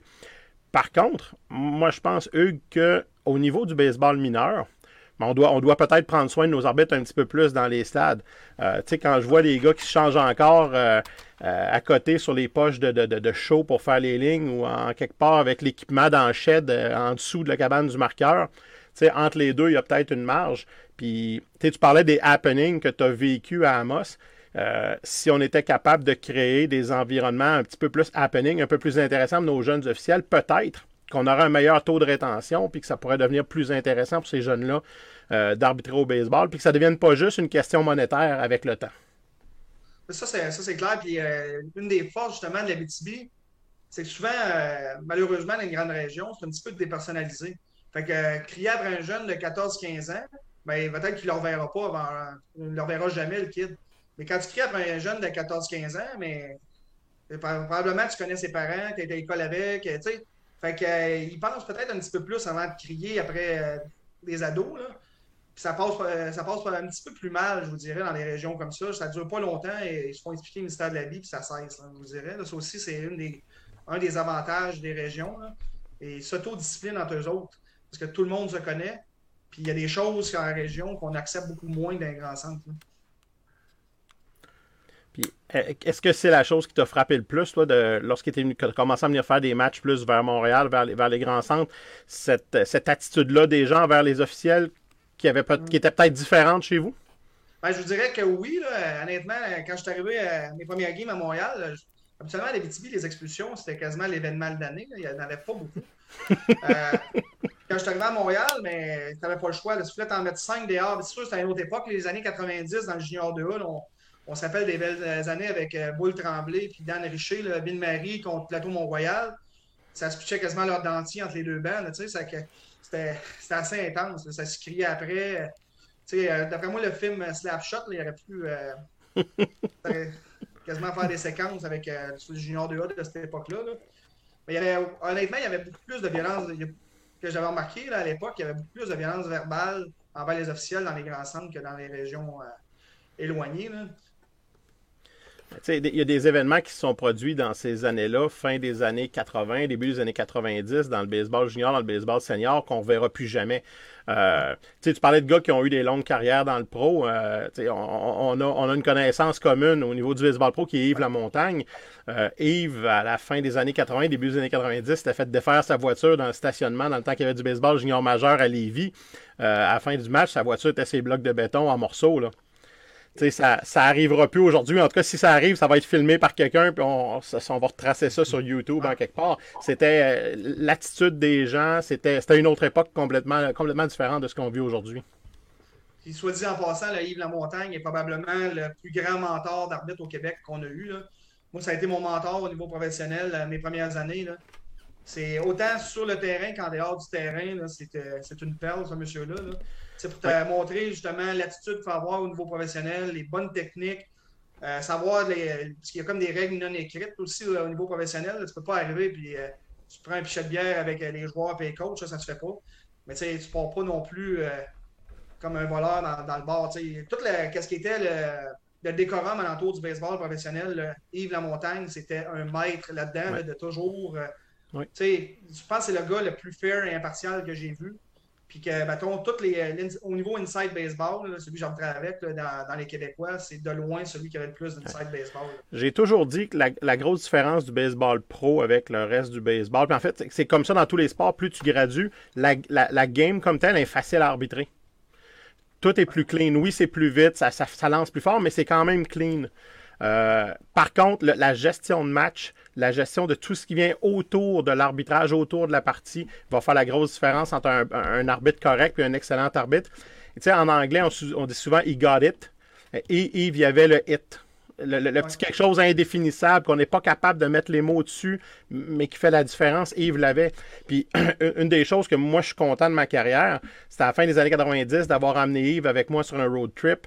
On est descendu avec nos conjointes. On était allé faire les Summer College World Series à Schenectady dans l'État de New York où George Cox, qui était notre, euh, le superviseur de la, de Northeast dans ce temps-là, puis qui gérait aussi le euh, Collegiate Baseball Empire Association pour le Upstate, avait vu Yves arbitrer, puis euh, quand on est reparti de, de Schenectady ce week-end-là, euh, Yves avait une place dans le pro. Donc, ça. il y, avait, y avait eu le feeling que Yves avait ce hit-là, ce petit quelque chose de spécial-là. Puis je pense qu'après ça, les années, ils ont donné raison, là, euh, sans aucun doute. T'es la première personne que je croise dans ma vie qui est capable de prononcer Schnectady comme il faut. Là. Je suis, je suis shaké. Là. Moi, j'avais toujours dit Schnectady jusqu'à là, là, mais vraiment, là, c'est instructif à côté. Écoute, mais excusez les gars, continuez, là, je vous laisse aller. Des années. Des années. Que Yves Lamontagne, si on vient un petit peu à qui qui était, c'est quand même le seul arbitre québécois et il n'y en aura plus d'autres. On a eu euh, notre Joe West dans les majeurs, mais nous autres, euh, c'est un peu notre Joe West euh, québécois. Il a fait quand même 1500 matchs de baseball professionnel, Yves, Yves Lamontagne. Puis c'était impressionnant. Moi, honnêtement, c'était un honneur d'après ce gars-là. C'est les premiers, tu sais, toi, tu aussi dans les pionniers qui en ont fait quand on parle du monde d'Abitibi qui regardait Hugo. On vous a regardé dans, dans l'Abitibi aussi des gars comme Hugo Dallaire puis des gars comme Yves Lamontagne. quand tu arrives dans la chambre, là, tu embarques sur le terrain avec un Yves Lamontagne. Ben, au début, c'est quand même assez impressionnant parce que c'est comme un petit peu un pain sans rire. Euh, Yves, Mais euh, honnêtement, on a tellement eu une bonne chimie. Là. Euh, d'ailleurs, on avait, ça a l'air bizarre, mais on avait un petit peu notre routine, moi et lui, quand on arbitrait ensemble, surtout quand je faisais le marbre. C'était rendu un running gag, c'est que moi, souvent, je, je m'habillais haut au complet, puis je mettais tout le temps mes souliers en dernier. Fait que, euh, il y avait toujours une phrase, lui, avant que j'embarque, euh, que je mette mes souliers, il fallait tout le temps qu'il me dise Oublie pas tes souliers, Hugues. Là, je mettais mes souliers, on était prêts à aller sur le terrain. avec Yves, c'était toujours ça. Il y avait toujours, on avait toujours la même routine. Puis euh, même si c'était du baseball professionnel, avoir du fun de même arbitrer, là, je pense que ça a été mes plus belles, ben, pas je pense, ça a été mes plus belles années d'arbitrage.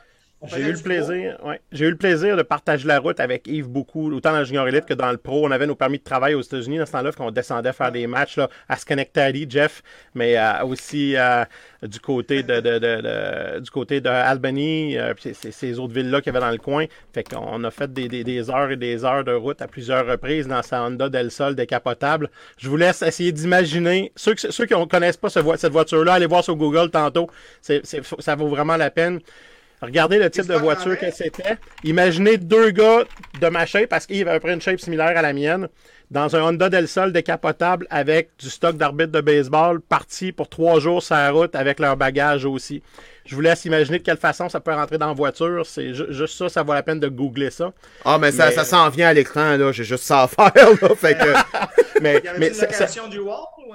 Non, non, tout rentrait, écoute, mais c'était précis. On avait nos housses pour mettre notre linge, ça rentrait en arrière des bancs, puis on avait, on avait comme figuré euh, euh, un positionnement des équipements, puis du linge, puis une grosseur de sac qui fonctionnait. Puis avec l'expérience, ben, on savait comment mettre notre stock, puis c'était un Tetris qui était très précis, parce que sinon, ça marchait pas. Puis, mais pour ceux qui ont jamais ouais, exactement ça, écoutez, c'est exactement ce véhicule-là, mais gris. OK? Fait que c'était là-dedans qu'on rentrait notre stock. Euh, on a pogné des coups de soleil dans le front, euh, c'est dans le parc des Laurentides, aller au Saguenay, puis tout ça avec, euh, avec cette voiture-là. Mais et pour ceux qui ne connaissent pas le personnage, il y a, il y a, y a, look, un peu euh, du mafieux italien. Il a plus l'air d'un Italien que d'un gars dont le nom de famille c'est La Montagne. Euh, les, cheveux, le look, la, personnalité, la façon de s'habiller, ces choses-là. Puis quand tu le rencontres pour la première fois, honnêtement, t'hésites entre devenir son chum puis mettre ton poing sur la gueule. T'es comme pas sûr, puis rien entre les deux. C'est un ou l'autre, mais t'es pas sûr lequel des deux. Euh, mais c'est sérieusement, c'est tout qu'un personnage, c'est tout qu'un arbitre de baseball. Puis au, au niveau managing, euh, manage the game, c'est un, tout sport confondu, des, des, des, des personnages qui m'a le plus impressionné, moi, dans, dans le sport. Là. Puis même, je pense que, tu sais, euh, même pour les coachs, c'était intimidant. Tu voulais pas te chicaner avec Yves Lamontagne. Tu sais, euh, honnêtement, même il y a encore des vidéos sur YouTube d'un certain match à Québec que j'ai regardé dernièrement. Je peux te dire, il était capable de répondre. Puis honnêtement, il était capable de répondre dans le respect. Puis tout ça, c'est un gars qui honnêtement, il, avait arbitré un, il peut avoir arbitré un joueur une fois dans sa vie, puis il se rappelait de son nom. Ouais. Tu sais, c'était assez impressionnant. Il va dire, OK, euh, si, quand on parle de connaissance de la game, mettons, tu avais un pitcher, tu as de dire, bon, mais lui, il lance tel type, euh, il a son, son, premier pitch, une slider, souvent, il travaille de même sur le, sur le frappeur. Honnêtement, c'était une machine au niveau de savoir qu'est-ce qui s'en venait sur le terrain. Il y avait ouais. comme un radar que c'est ça l'arbitre que j'ai vu qui avait ça, là, avec qui ouais. j'ai arbitré au, au, niveau québécois. Là. Moi, je reconnaissais les joueurs quand je les voyais. Là, mais lui, là, il me parlait, là, hey, as-tu vu, c'est euh, Lafrenière qui lance à soir. Lafrenière, ouais, me dit de quoi? Parce que, oh oui, on l'a pogné il y a deux ans, tel game, un mercredi soir, il mouillait, ça avait fini 3-1, il s'était passé telle affaire, telle affaire, telle affaire, puis on l'a repogné l'année passée, il jouait pour tel club. OK. Là, quand j'embarquais sur le terrain, je voyais Lafrenière s'en venir à la butte, là. Ah, OK, lui, oh, je sais c'est qui. Mais lui, il avait cette mémoire-là des, des, des, des, joueurs et des entraîneurs. C'était phénoménal. C'est ça, au niveau professionnel, souvent, ça t'amène beaucoup de respect. C'est comme euh, justement la game euh, la, la, dans, dans, les playoffs l'année passée dans, dans, Frontier. Il y a un coach, je me rappelais de lui, mais lui, il n'avait aucune idée j'étais qui. Fait que là, il, dans ce temps-là, ils vont faire des petites recherches Google. Là. Mm. Mais c'était très drôle parce que Tom, je me rappelais qu'il avait coaché au 3 pour euh, les Gold Eyes de, de Winnipeg à l'époque qu'on les avait faites. Là. Mais lui, il se rappelait pas pantoute de moi. Fait là, il, il, demandait à Gary Maslenka, il dit c'est qui le gars après? Il dit Il me connaît, mais moi, je sais pas c'est qui. Fait que des fois, là, de savoir à qui tu as affaire sur le terrain, ça te donne un, avantage. Tu sais, tu sais, euh, même les coachs, souvent, quand on parle d'avoir un flair au niveau professionnel, c'est que des fois, on sait qu'est-ce que les coachs vont coller avant. Ils vont coller le banc, on le sait avant qu'ils vont le coller à force de, de faire les gérants. Tu sais, lui, OK, ben, souvent avec tel compte, il va coller un bon lui, il a plus tendance à voler, mais des fois, là, on, a, colle la shot en même temps que le coach. Pas des fois, souvent dans notre tête, on sait ça qui va arriver. Puis euh, Yves nous permettait de développer cet instinct-là, cet instinct-là que ça prend pour créer un niveau supérieur. Oui, puis c'est quelque chose qui s'enseigne, mais qui s'enseigne sur le long terme. Tu sais, des fois, ouais. mettons qu'on qu dit euh, Hugues, va parler à tel arbitre là, qui fait euh, du 13U, qui est le nouveau PIWI, mettons, euh, c'est un arbitre qui, qui est dans le PIWI B, puis tu sais, enseigne-y cette affaire-là. C'est comme non, non, faut, faut, faut comprendre la game dans son ensemble, puis à un moment donné, c'est qu'on vient peaufiner. Puis, tu sais, vous l'avez vécu autant que moi, des fois c'est fâchant, tu vois un arbitre qui a un bon potentiel, mais il pense qu'il est rendu à tel niveau, mais il ne réalise pas que, ok, c'est sharp, mais pour atteindre tel niveau, ton implication, ta connaissance de la game, doit être là, vraiment supérieure. Puis c'est des petits détails comme ça qui font la différence entre un arbitre moyen puis un gars qui s'accroche. Ouais, à ce niveau-là, tout le monde est capable d'appeler des balles des prises, caler des safe et des out. Euh, tu vas peut-être avoir un, pourcentage de réussite plus élevé ou moins élevé qu'un autre, mais tout le monde est capable d'appeler des, des, balles et des prises. Mais comment tu vas gérer euh, un lancer à la tête? Comment tu vas gérer un entraîneur mécontent? Comment tu vas gérer un, un, un, ground crew dans une situation de pluie, dans une situation de match important, de championnat, ces choses-là? C'est ces éléments-là qui vont faire la grosse différence en bout de ligne. Moi, je me, je me souviens d'avoir eu des situations euh, où j'ai vu Yves prendre le contrôle d'un ground crew puis gérer le fait de mettre ou pas les tarps sur le terrain. Je peux dire une chose, c'était pas l'équipe locale qui décidait. C'était lui qui était le crew chief, c'est lui qui arbitrait sur le terrain, puis c'était lui qui décidait comment ça allait se passer. Et, ce sont tous ces détails-là qui font la différence entre des gars comme Yves et Hugues qui vont avoir des carrières très très longues dans ce type de baseball-là, puis des gars qui vont avoir des one-shots, qui vont passer, puis que pour un paquet de raisons, c'est pas leur place. Ça veut pas dire qu'ils sont pas bons comme officiels. C'est juste pas leur place pour, euh, pour, pour, pour shiner. Ouais, puis pas, pas Hugues là-dessus, lui, il fait les lignes, là le ground crew, là. ouais, il paraît que Hugues est, est, malheureux depuis qu'il y a des terrains synthétiques. Il peut plus faire de ligne. mais, tu sais, quand, tu parles justement de, de coaching au niveau professionnel, ben, je te dirais que de savoir son rôle aussi dans un crew. Tu sais, moi, quand j'ai commencé, j'étais troisième sur le crew. Ça, c'est une affaire, honnêtement, au niveau québécois, qu'on a un petit peu de misère avec ça parce qu'on pense que tous les arbitres sont égaux dans un crew, dans le pro, ce qui est totalement faux. Euh, le crew chief, là, dans le fond, c'est euh, comme euh, le gérant d'une équipe de baseball. Sur un terrain de baseball, le crew chief, il a le même statut que genre Pat Scalabrini quand coach des Capitales ou que le, coach des Aigles de Trois-Rivières aussi, que Matthew Rush. ça, des fois, on a un petit peu de misère avec ça. Mais pourquoi lui est crew chief? Ou genre, Mais le crew chief, justement, c'est vu qu'il a plus d'expérience, il va prendre toute la pression pour permettre à ses, deux autres arbitres de faire juste ce qu'ils ont à faire arbitrer c'est important de savoir son rôle. même quand j'ai commencé, ça a l'air niaiseux.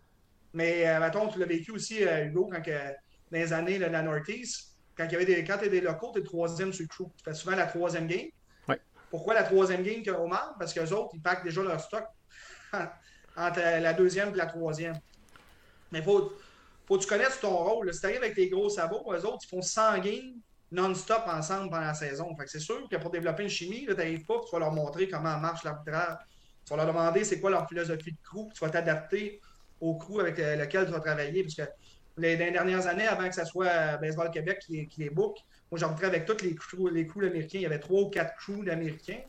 Mais même les déplacements entre crews ne sont pas exactement pareils. Mais le chief, c'est son crew, il gère comme il veut. Quand tu es chief, mais tu gères ton crew comme tu le veux parce que tu as l'expérience nécessaire qui te permet de gérer ton crew. Oui. Euh, peut-être vous avez déjà pogné ça, les boys, en ligne, mais il y, a un podcast américain qui est fait par Jerry Davis, qui mhm. est 12 for 12, me semble le titre. Et il y, a un des épisodes là-dessus où est-ce qu'il parle justement de son rôle de crew chief, puis comment il voit ça, comment il va mentorer les, les, les, fill-in qui arrivent avec lui au camp d'entraînement notamment.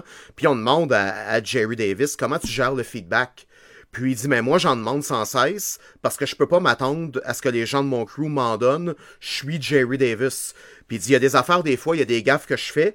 Puis je demande du feedback à mon crew juste pour qu'il valide mes affaires. Ou sinon, c'est que je le sais que j'ai merdé. Fait que pas besoin de me le dire quatre fois. Fait que c'est le fun de voir cette hiérarchie-là où est-ce que comme leader, comme crew chief, puis à Star Hug, t'es justement comme crew chief au niveau professionnel, ben, tu sais, tu vas toi-même te servir en exemple quand t'as fait une gaffe ou que tu pu mieux gérer une situation comme opportunité pédagogique pour la gang qui t'entoure. Fait que c'est faut avoir cette humilité-là quand c'est toi qui, qui, gère, qui gère le chac. Là. Oui, mais c'est quand même spécial être chief dans le pro. Je dirais, les premières fois que tu fais ça, euh, c'est comme sauter sans filet, je dirais, parce que oui, tu as fait. Moi, je suis rendu au-dessus de. Je 250 matchs de baseball professionnel d'arbitrer. Ce qui n'est pas tant que ça, si tu regardes ça. Les Américains, ils font ça quasiment en un été. Mais euh, c'est quand même impressionnant parce que moi, la première fois, j'ai fait crew chief. Je trouvais ça bizarre. J'étais le seul Canadien sur le terrain avec deux Américains, puis j'étais crew chief. C'était un peu malaisant parce qu'on sait que les Américains, c'est comme leur sport. Puis le gars, il avait fait euh, de l'affilié tout ça, mais c'était moi qui étais le coaché sur le terrain. Fait à ce moment-là, il faut que tu fasses preuve d'humilité. Oui, tu es le coaché, mais tu sais pas tout, tu sais. Hmm. Euh, fait que, tu sais, le coaché, ça a pris peut-être 3-4 ans avant que j'en fasse, mais, euh, tu sais, moi, honnêtement, c'est le fun. Et moi, qu'est-ce que j'aime du rôle de coaché, c'est former des arbitres pour les envoyer dans l'affilié. Parce qu'à l'âge où je suis rendu, malheureusement, je ne me rendrai jamais des majeurs. fait moi, mon but, c'est quand que, justement les, première année, je l'ai fait, j'avais Connor McKenna, c'était team professionnel euh, affilié l'année d'après. Ce qui est encore dans l'affilié aujourd'hui, mais c'était ça mon rôle. Fait que comme, comme crew chief, tu un rôle d'enseignant aussi pour pouvoir l'amener au prochain niveau. Je pense pas que c'est juste à cause de moi qui a réussi. J'espère l'avoir aidé un peu. Mais c'est sûr qu'il y avait tout qu'un potentiel aussi, cet arbitre-là. Puis moi, c'était pas de scraper l'arbitre, puis euh, c'était vraiment de l'amener au prochain niveau on a Gary Maslenka sur le chat qui dit que ça arrive des fois que ton crew chief se ramasse à l'hôpital à Ottawa, mais ça, c'est une shot en dessous de la ceinture. Fait qu'on embarque plus ou moins dans, dans ce ben, dossier-là.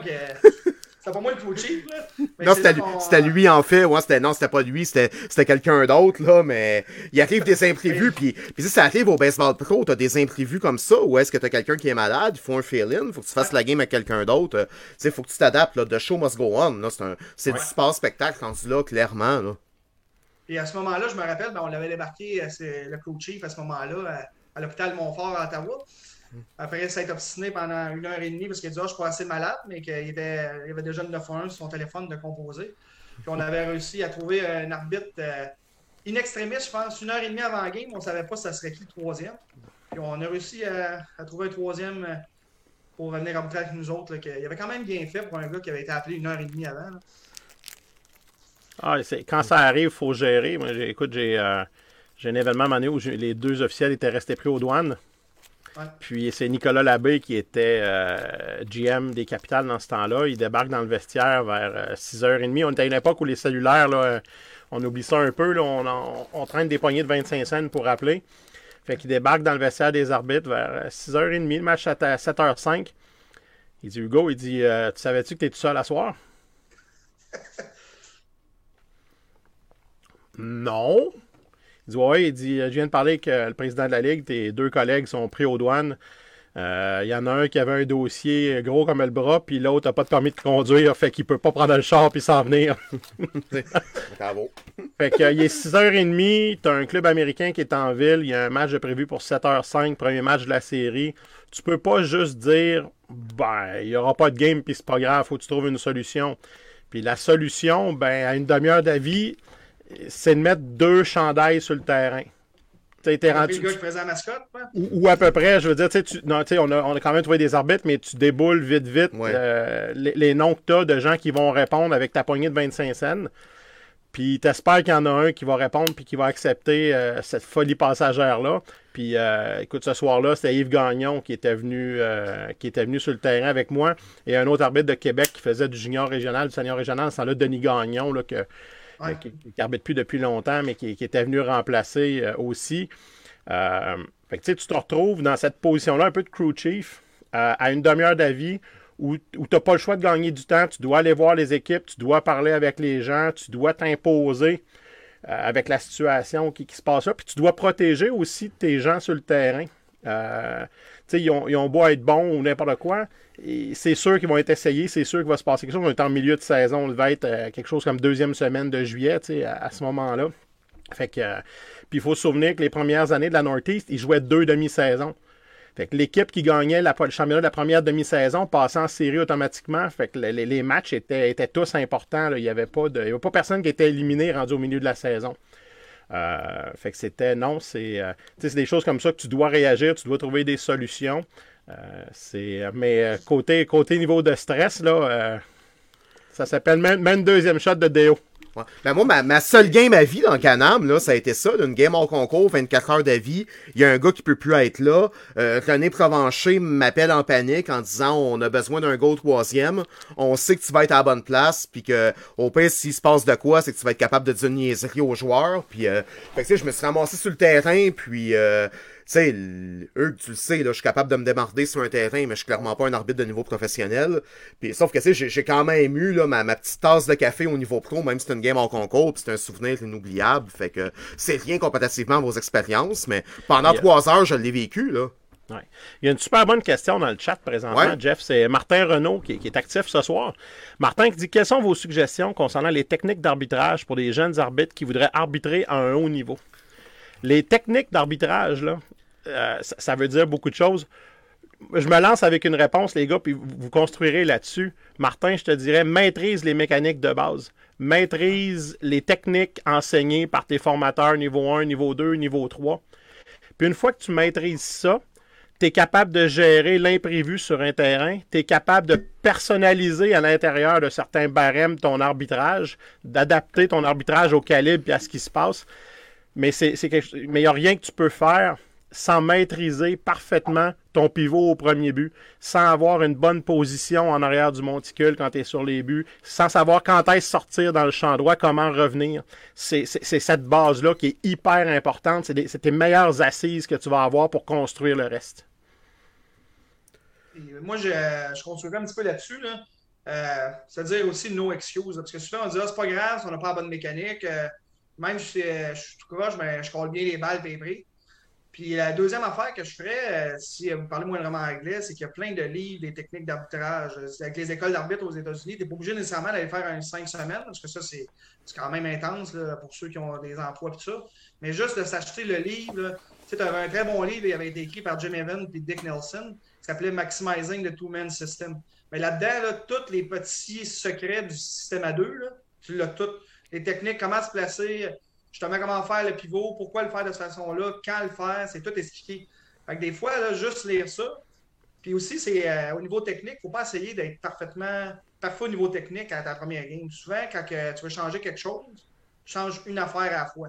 Tu des fois, si ta tête au marbre, elle bouge, tu as tendance à descendre ta tête quand tu appelles les prises, mais tu vas dire à soir, je vais juste travailler pour que ma tête, ne mm-hmm. bouge pas. L'autre game d'après, tu vas dire, mais mon timing était trop vite. À soir, je vais travailler pour avoir un bon timing.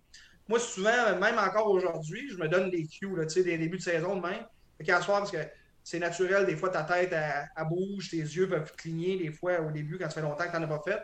Mais tu donnes des cues. Il faut que tu parles au hamster en toi en te donnant des cues tout le temps. Pour, euh, après ça, tu dis, ah, je vais travailler mon angle, m'assurer d'être dans, la slot, dans l'enclave, il faut dire euh, en français. Mais tranquillement, pas vite, tu intègres des nouvelles choses. Parce que c'est. On met les fondations, après ça, on rajoute des étages, mais on ne peut pas tout changer en un match. Moi, c'est ça que je suggérais. Puis vraiment de lire sur les nouvelles techniques d'arbitrage. On est à une époque où les techniques d'arbitrage euh, dans tous les sports n'ont jamais évolué aussi vite que ça. Mais il faut être prêt à, à faire justement des refreshs sais, Baseball Québec font des bonnes formations euh, de base au niveau 3, niveau 4.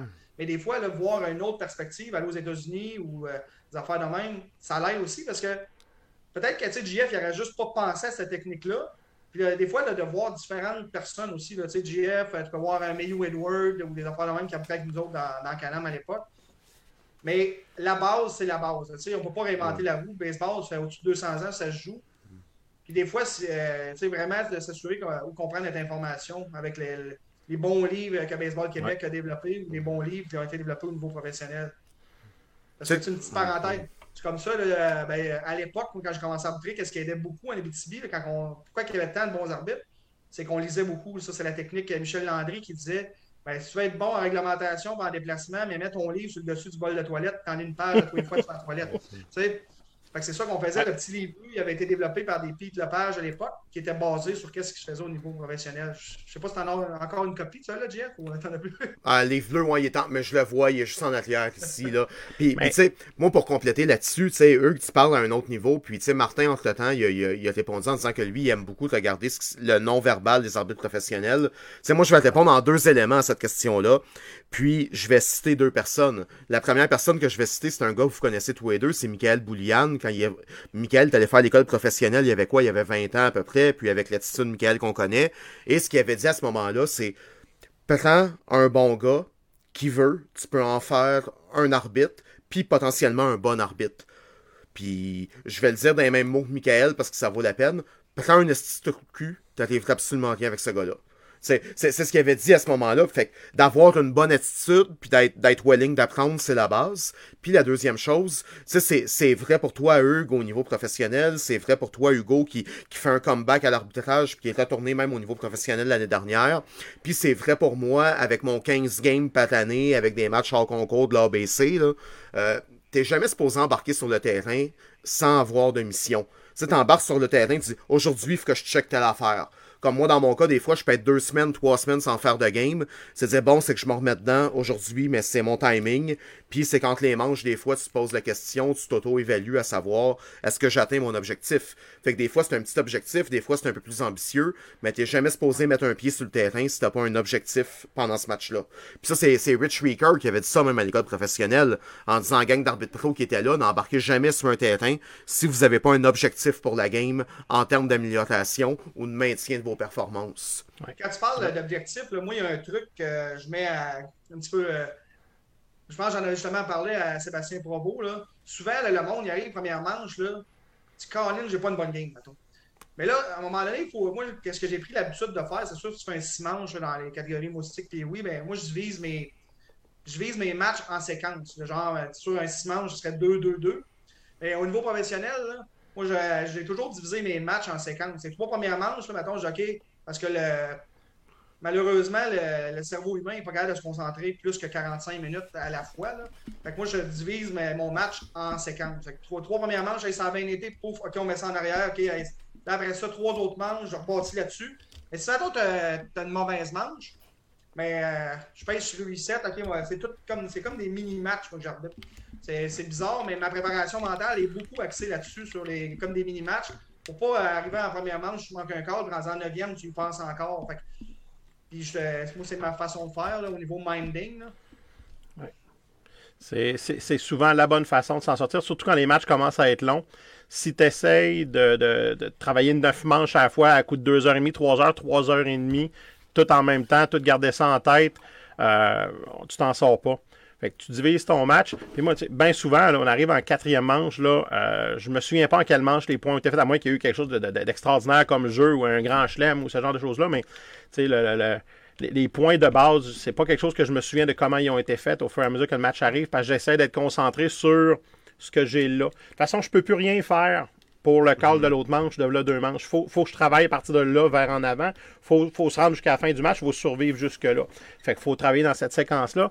Puis Jeff, si tu me permets, un dernier élément pour Martin puis les autres. Euh, on parlait de technique puis de mécanique. La réglementation.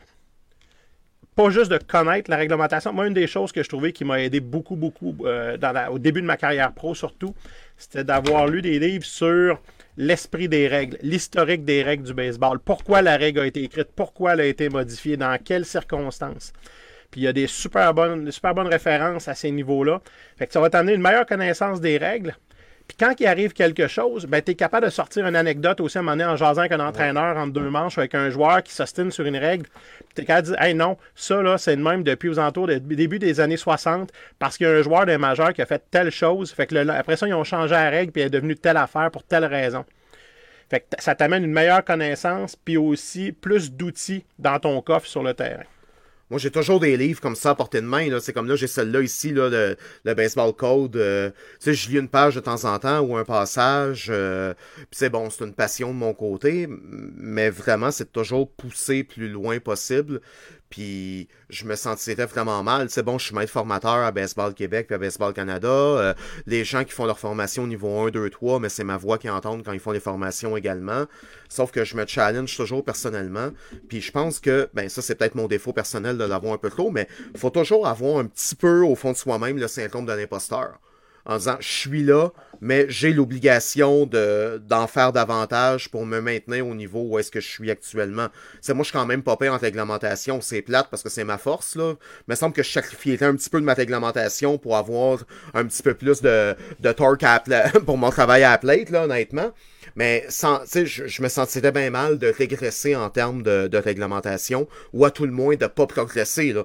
Fait que il faut vraiment toujours en vouloir plus, vouloir s'améliorer. Puis quand tu es dans un certain niveau, mais ben, faut pas que tu stagnes, il faut que tu ailles plus loin. Puis c'est peut-être là des fois euh, le, la piste d'amélioration envers certains jeunes arbitres qui t'es peut-être le meilleur arbitre là, de toute Sainte-Mars sur le lac. Félicitations.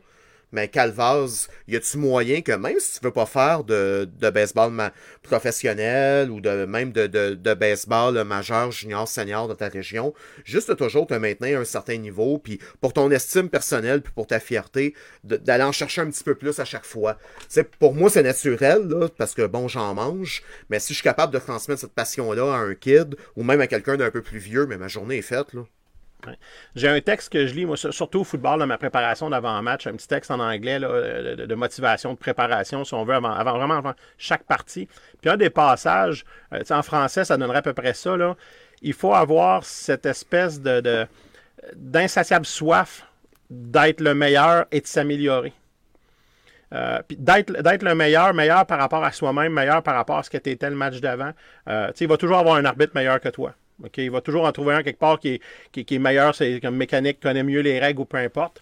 Mais ce désir-là de s'améliorer va faire la différence entre quelqu'un qui va avoir la chance d'atteindre ses buts euh, dans, l'arbitrage du baseball, dans l'arbitrage du sport, puis quelqu'un qui va passer sa vie à se demander pourquoi, pourquoi pas moi? Pourquoi moi je suis pas allé aux, provinciaux? Pourquoi je suis pas allé aux Canadiens? Ben, ce désir-là, les, les, superviseurs, les formateurs, ils le voient, ils le remarquent, puis quand, quand ils discutent de potentiel puis d'officiel, de, d'officiel, ben, c'est une chose qui ressort, c'est de dire, hey, lui, il veut. Puis c'est incroyable le fait, la volonté exprimée par un individu, ce que ça peut amener comme occasion. Pour, compléter ce que Martin a dit tantôt, puis c'est sûr que, Hugues, tu peux peut-être venir mettre un bémol là-dessus ou venir encadrer les choses, mais que ce soit, au niveau junior, senior, élite, assurément, un jeune arbitre qui, à la fin d'une game, rôde autour d'un des arbitres, lève sa main en disant Excuse, euh, j'arbitre, puis j'ai vu telle affaire ça va nous faire plaisir de lui répondre, là, puis de, passer du temps avec lui. Au niveau professionnel, des fois, c'est un petit peu plus touché, mais pas tout le temps. Il y a quand même des gars qui sont faciles d'approche là-dedans, puis quelqu'un de vraiment passionné par l'arbitrage qui veut en savoir plus, mais à la fin de la game, tu peux, tu peux rôder dans le parking, quoi que ce soit, ou t'informer s'il n'y a pas un Québécois à la game, te servir de certains contacts, puis avoir accès à ces arbitres-là pour qui ça va leur faire plaisir d'avoir un certain savoir. T'en rappelles-tu, eux, de la fois où est-ce que je un championnat puis 2A? On a emmené nos arbitres du championnat puis 2A dans la chambre à Trois-Rivières, dans une game de la Canam. Le speech que ces arbitres-là ont eu de la part de Mayo Edwards, justement, puis c'était Manolo, je pense, qui était avec vous autres, là. C'est un crew euh, de rêve, ça, ces deux-là. Ah ouais, Pis c'est deux personnages en plus, là. mais Mayo Edwards est pas juste bon dans ce qu'il fait, c'est un personnage, puis Manolo aussi. Puis tu là-dessus, sur l'expérience, qui est intéressant, c'est que les gars, ils ont remercié nos arbitres, ils ont dit merci d'être venus nous voir, d'avoir posé des questions. On est tellement contents qu'on va aller vous voir demain, voir ce que vous faites. Hey, mes arbitres ont grandi de 6 pouces, puis ont pris 50 livres one shot, puis t'as jamais vu un tournoi, puis oui, arbitrer de façon aussi square, parce qu'ils savaient qu'il y avait des gars de la Canam dans les estrades, puis même les gars du comité organisé comme, c'est qui les gars là-bas? Mais on disait, mais c'est ces arbitres de la Canam qui sont venus faire leur tour, viennent voir nos boys. Ça t'a bâti une fraternité, puis ça a soudé le staff, là. C'est incroyable comme situation. Mais c'est le genre de choses qui se vit dans l'arbitrage. C'est un petit monde, puis il y a beaucoup d'arbitres, même à, un certain niveau, qui ont soif de redonner. Puis ça va toujours faire plaisir à des arbitres vraiment qui ont atteint un certain statut, mais de redonner euh, au prochain, parce qu'on se rappelle à peu près tous d'où est-ce qu'on vient. Hein. Ben, moi d'ailleurs, je refuse, euh, ben, à moins si les bancs sont vidés, puis ça a vraiment mal été, puis euh, il y a eu huit expulsions, peut-être qu'on ne parle pas de monde euh, dans la chambre. Là. Mais règle générale, je pense pas que j'ai jamais refusé d'avoir des jeunes arbitres qui venaient avec nous autres à jaser après la game tout ça. Honnêtement, c'est ça qui est intéressant du baseball professionnel indépendant, c'est que c'est autant les joueurs, les gérants, les arbitres, le but c'est d'être accessible. Il ne faut pas qu'on oublie que c'est une business, le baseball professionnel, mais il faut vendre son sport.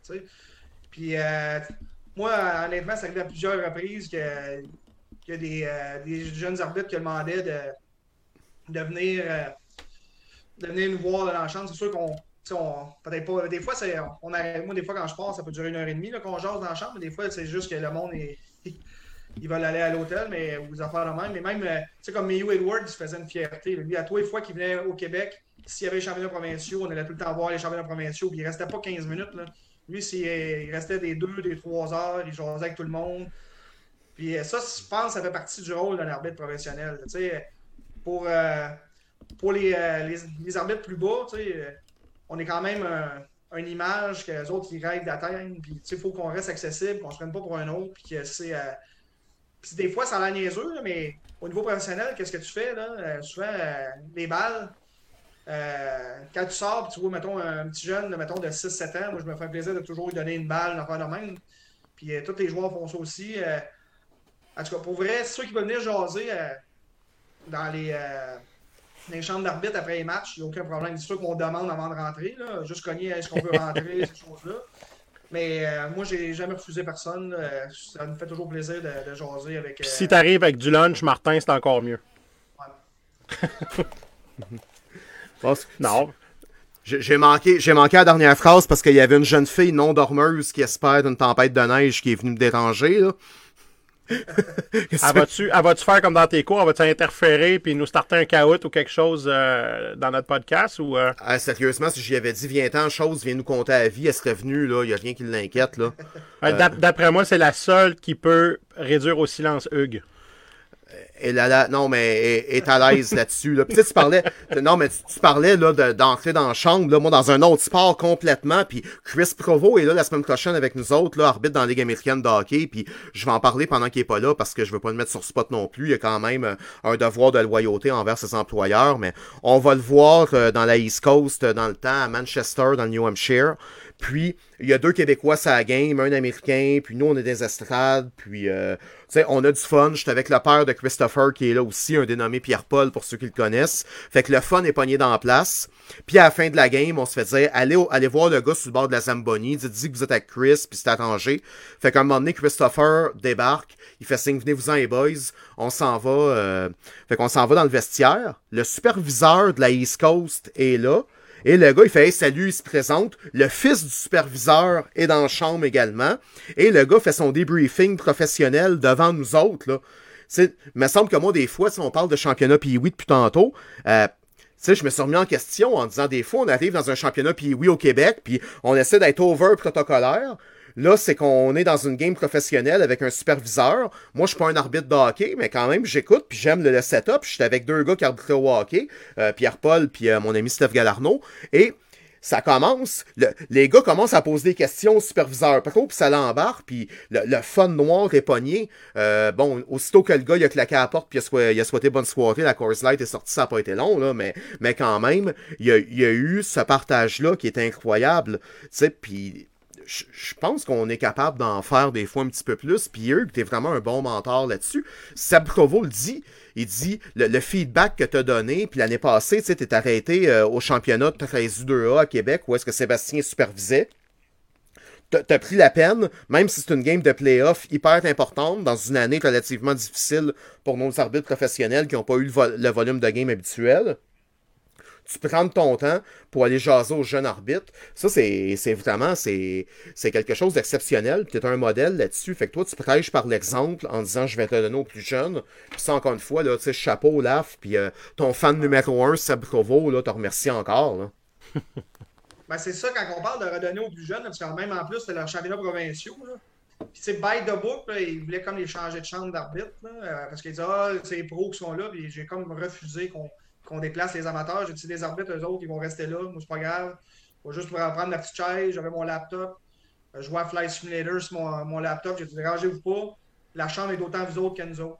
Tu sais, tu c'est à un moment donné, vendre son sport, c'est ça aussi. Tu sais, pas- tu à un moment donné, une chambre d'arbitre, c'est une chambre d'arbitre. T'es t'es pas propriétaire de la chambre. là.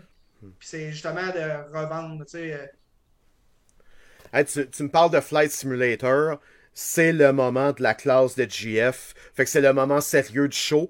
Fait qu'on revient dans un instant. Parce que mon thème est pas sérieux, mais le sérieux s'en vient. Check bien ça, Hugues. J'ai une suggestion pour toi. On en revient à tout de suite.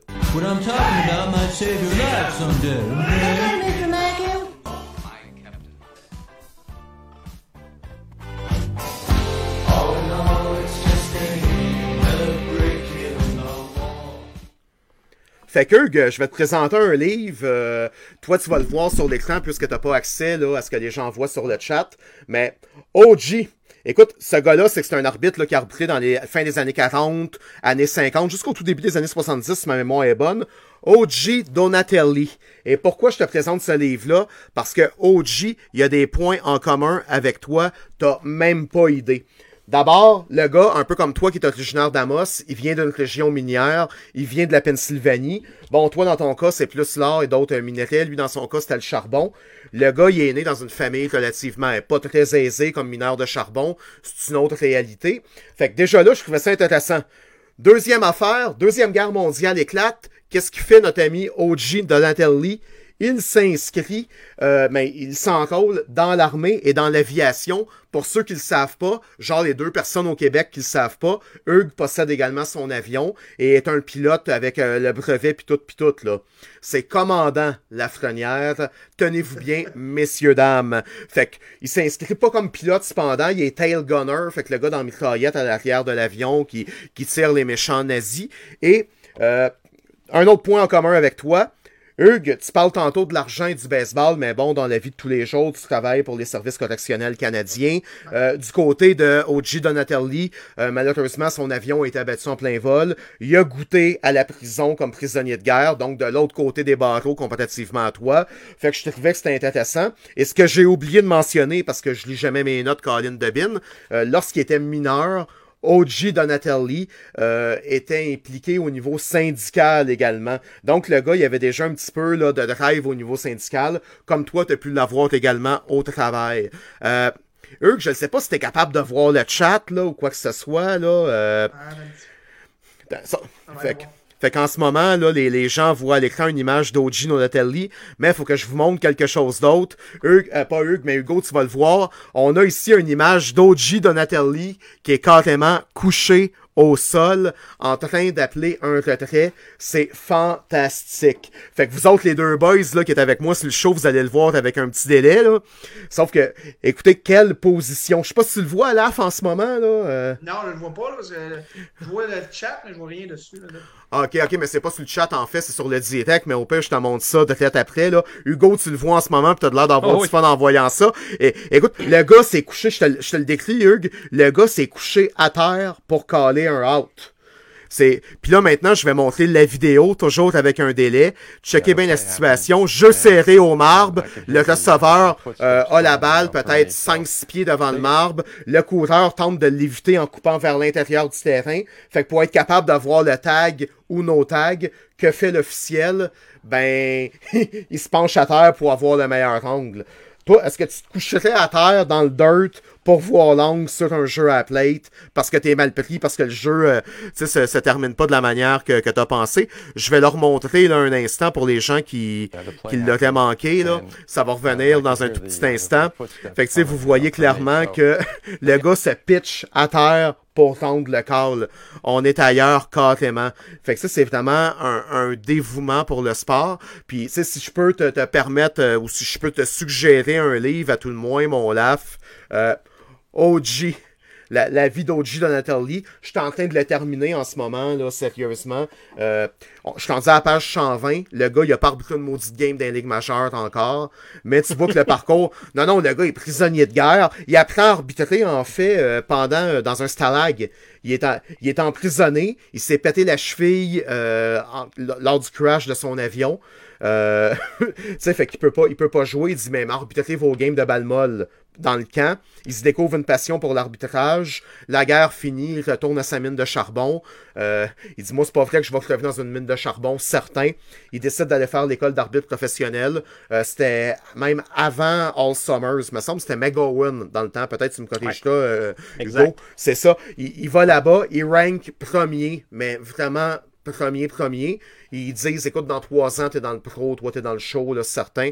Le gars domine tout sur son passage. Puis le call que vous voyez là, mais c'est peut-être une des décisions euh, les plus controversées de l'histoire des séries mondiales. On en parle encore. Les fans d'Oakland euh, disent, euh, disent que c'était le bon call, alors que les fans de New York, euh, des, des Mets, en fait, disent non, non, il, a, clairement évité le tag. Semble-t-il, j'ai pas poussé mes recherches jusque-là, faute de temps malheureusement, qu'avec des angles de nos jours, ça prouve que Donatelli a attendu la bonne décision. Mais le gars, c'est quand même pitché à terre pour voir le bon call. Fait que sérieusement, là, au pire, je l'ai fini, puis euh, je te le prête cet été, là, mais c'est, écœurant comme livre, là, c'est, le fun de voir, comme tu disais, Hugo, tantôt, l'historique du baseball, ce qui s'est passé avant, c'est totalement, là, génial. Euh, JC Saint-Germain, qui est un de nos arbitres du PDA, là, un superbe. Tu sais, quand je parlais de kids impliqués qui en veulent toujours plus, là, mais Jean-Christophe, c'est un bon exemple. là. Tu parles de Jean-Christophe, là, tu, y emmènes un point, il y a quatre questions, il y a quatre commentaires, faut que tu y en donnes quatre autres. Des kids dans même qui en mangent, là, tu peux parler avec pendant deux heures. C'est, ça, c'est vrai pour moi, puis c'est sûrement vrai pour vous autres également. Fait que ça, c'est le fun de voir que tu as un impact sur la passion d'un arbitre qui est en plein développement, comme JC et son frère Olivier. Fait que euh, on te salue, euh, JC, qui est à l'écoute. euh. Fait que, fait que là, pour rapper la situation un peu, euh, t'as parlé tantôt de, ta première game professionnelle. En fait, toi, t'as levé la main tout simplement, puis t'as dit à la ligue, hey, je pense que, que, que je suis de calibre pour aller faire une de vos games. Ben, en fait, la manière ça a commencé, c'est, euh, je pense c'est en 2007. Euh, J'avais été faire un camp à NCAA en Floride. Puis là, ben, par par Georges, j'ai envoyé un courriel. Il y avait, dans ce temps-là, il y avait un cours de. Il y avait, il y avait un, un camp d'arbitre professionnel indépendant que tu pouvais aller.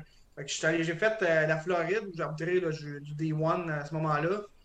Puis là, après ça, je suis allé en Louisiane avec euh, Marc Mercier. là, euh, pris l'avion. On est allé faire le camp en Louisiane. Ça, c'est- c'est-tu le cas de Cheverport ou. euh? exact, je me rappelle plus comment dire le nom de la ville. Bon, sûrement ça qu'Hugo est capable de nous sortir ça, paf, sa gueule, là, mais. Ben, c'est ça, fait qu'on avait été euh, en Louisiane, tout ça. Parce que euh, dans le fond, qu'est-ce qu'il disait à l'époque, euh, peut-être pour ceux qui ne le savent pas, l'équipe d'Ottawa change souvent de nom. L'année, euh, ma première game que j'ai faite dans le pro après avoir fait cette équipe-là, ça s'appelait les Rapids d'Ottawa. Je ne sais pas s'il y en a qui se rappellent de ça. Puis, euh, première game, vu qu'il y avait moins de games, dans le fond, il y a un arbitre qui ne pouvait pas être là. J'ai dit, OK, c'est beau, je vais être là. Fait que la première game dans le pro, j'ai fait une game en 2008. C'était en arrière du marbre. Fait que- puis euh, c'est ça, après ça, ça n'a pas débouché parce qu'Ottawa n'a pas été là pendant plusieurs années. là. Les Rapids, euh, ils ont passé dans, dans les Rapids, là, on pourrait dire ça. Ouais, ce, fut, rapide. C'est ça. Après ça, en 2013, euh, ben, après ça, en 2011, je suis allé faire le Jim Evans avec euh, Joe Fillon. En fait, j'étais son traducteur officiel. Quand est allé à Jim Evans, parce que ceux qui connaissent Joe Fillon, euh, son anglais, on pourrait dire, est limité parfois. Hey, j'ai fait un championnat avec, là, j'ai fait le championnat, c'était ça au Bantam ou au Midget? Les gars l'appelaient Toaster. Parce que j'avais dit en joke dans un souper, j'ai dit ce gars-là, il s'est dit Yes No Toaster, puis, euh, puis euh, Andy Harrington, là, qui est malheureusement décédé aujourd'hui, avait dit Toaster, c'est bon ça. Fait qu'il se fait appeler Toaster toute la semaine, il sait pas pourquoi. Puis Joe, quand il est en beau calvaire, tout le monde le sait qu'il est en calice, là. Il y a- Je pense qu'il va apprendre ce soir peut-être que c'est moi qui est l'instigateur de tout ça. Et comble de malheur, Joe Filion pogne un coup de soleil, sauf qu'avec son masque, fait qu'il a de l'air toasté. Fait que le gars, il a de l'air over toaster. Mais mais vas-y, j'imagine que ton anecdote est plus pertinente que la face de Joe. avec hein. Joe, justement, à Jim Evans, quand on parle de ses euh, qualités linguistiques, on est avec deux arbitres qui viennent du Colorado, puis ils essayent quand même de leur parler en français. C'est ça qui était spectaculaire avec Joe. Là, il faut l'expliquer à Joe, mais c'est parce que là, oublie pas des. Tu sais, on est quand même en Arizona, c'est deux gars du Colorado, fait que les probabilités qu'ils parlent français sont assez limitées. Fait qu'on avait eu quand même euh, pas mal de fun. Je te dirais justement, le camp, c'était un camp d'une semaine avec Jim Evans. Mais c'était quand même très intéressant. Tu sais, euh, à cette école-là, vu que c'était pas l'école cinq semaines où on va pour chercher une job dans le baseball affilié, on avait beaucoup plus accès aux, euh, aux arbitres professionnels. Fait qu'avec Jim Evans, on avait écouté la série mondiale avec un pichet de bière sur la table, puis en jasant avec Jim Evans, Un, qui est un, un pichet? Par euh, personne. par manche. C'est ça. C'est ça, ça c'était très intéressant. Puis, euh, tu sais, Jim Evan, euh, il, euh, ben, il parlait plus à moi parce que Joe, euh, il- je Ouais. traduisais une fois de temps en temps, mais rendu euh, au troisième pichet, je pense que je traduisais plus. mais il me parlait même aussi là, de. Il me montrait les photos quand il avait appris Mark McGuire à ses débuts, puis tout. Puis, euh, tu sais, ça- je pense pendant trois heures de temps, moi et Joe Fillon étaient assis à la même table avec Jim Evans en train de jaser euh, de baseball. C'était quand même particulier parce que Jim Evans, c'est le Kerry Fraser des arbitres de baseball. On s'entend que c'est un monument. Mais quand on parle d'un gars accessible, lui, euh, on était une classe, il savait les noms de tout le monde. Il savait, ah, OK, euh, euh, you did one game in Ca- in the Can-Am in 208. Tout ça, parce qu'à ce moment-là, je n'avais juste fait une. Il savait tout sur tout le monde. C'est assez impressionnant. Fait que euh, la seule affaire, c'est que Jim, c'était pas un lève-tôt. Si le cours commençait à 8 heures, c'était pas lui qui commençait le cours. Il arrivait plus vers euh, 9 ou 10 heures. je vous dirais ça. Puis qu'est-ce qui est intéressant de ces cours-là, quand on parle de s'améliorer et t'amener à un niveau suivant, c'est que si tu veux aller faire un camp avec euh, Jim Evan, ben, boucle-toi pas de souper le soir parce que tu commences à 8 h le matin, puis tu finis les safe and out quand il fait noir. Ça ressemble pas mal à ça. Tu, tu fais des drills non-stop de 8 h le matin. Il y a de la réglementation là-dessus, mais tu en as vraiment pour ton argent. Tu avais Dick Nelson qui était là, là. je pense qu'il devait avoir 108 ans à ce moment-là. Ouais. Je sais pas en a qui savent c'est qui euh, Dick Nelson. mais euh, lui, euh, c'est comme une sommité au niveau des superviseurs des, des ligues mineures. Puis c'était drôle parce que des fois, il, il se mettait à parler, mais il arrêtait de parler, puis tu savais pas trop pourquoi. Puis là, Jim Evan, il ramassait une claque en arrière de la tête pour continuer à parler. Parce Qui que, inquiet, puis euh, Ouais. Fait que, mais c'était très drôle euh, de voir ça, parce que. euh, pour vrai, ça- c'était drôle et impressionnant en même temps, parce que moi, honnêtement, c'était un petit peu un, un idole euh, de jeunesse, Jim Evans, parce que, sais, la plupart du monde, quand il était jeune, il- quand il, il collectionnait les cartes, euh, de sport et qui collectionnait les joueurs. Tandis que moi, dans mon agenda au secondaire, j'avais toutes euh, les photos des arbitres dans mon agenda. là. Ben, mais, C'était comme. je, je te comprends tellement. Moi, c'était Charlie Rutherford, là. Ouais. C'est- cette machine. Puis, puis moi, c'est Hunter Wendelstead qui m'a présenté Charlie Rutherford. Parce que quand, quand, quand je suis allé voir les filles, il y a deux ans, euh, sais, le gars qui m'ouvre la porte, c'est, c'est Hunter. Fait que, hi, I'm Hunter. Fait que, ouais, nice to meet you, mon ami. Puis, je suis un peu plus fluide en anglais que, que Joe, mais je suis pas à ton niveau non plus, là. là.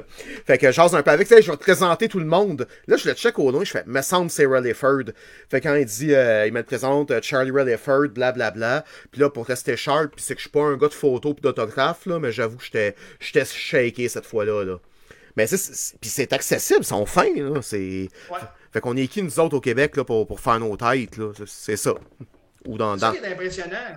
Parce que pour vrai, là, Jim Evans, là, tu sais, euh, c'est- c'était comme un chum, là, parce que vu que c'était vraiment, c'était vraiment impressionnant de voir comment il était accessible, comment on pouvait jaser à peu près de, de tout là, avec lui. Là.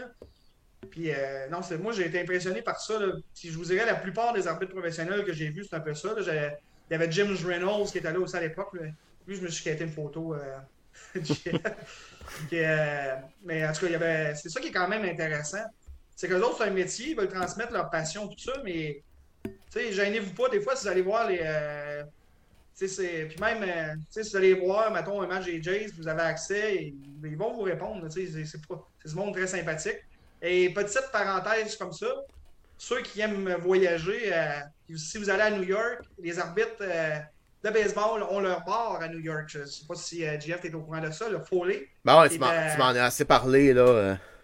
Mais ça, quand tu rentres dans ce bar-là, s'il y a des games des Mets ou des Yankees de New York, tu arrives à bonne heure, ben, ça se pourrait que les crews d'arbitre euh, soient là. là. Fait que nous autres, on, a- on- on avait vu un aussi à ce moment-là. là. Ouais, pis t'as Mais, peut-être les gars des replays qui vont à Star aussi, là. Exact.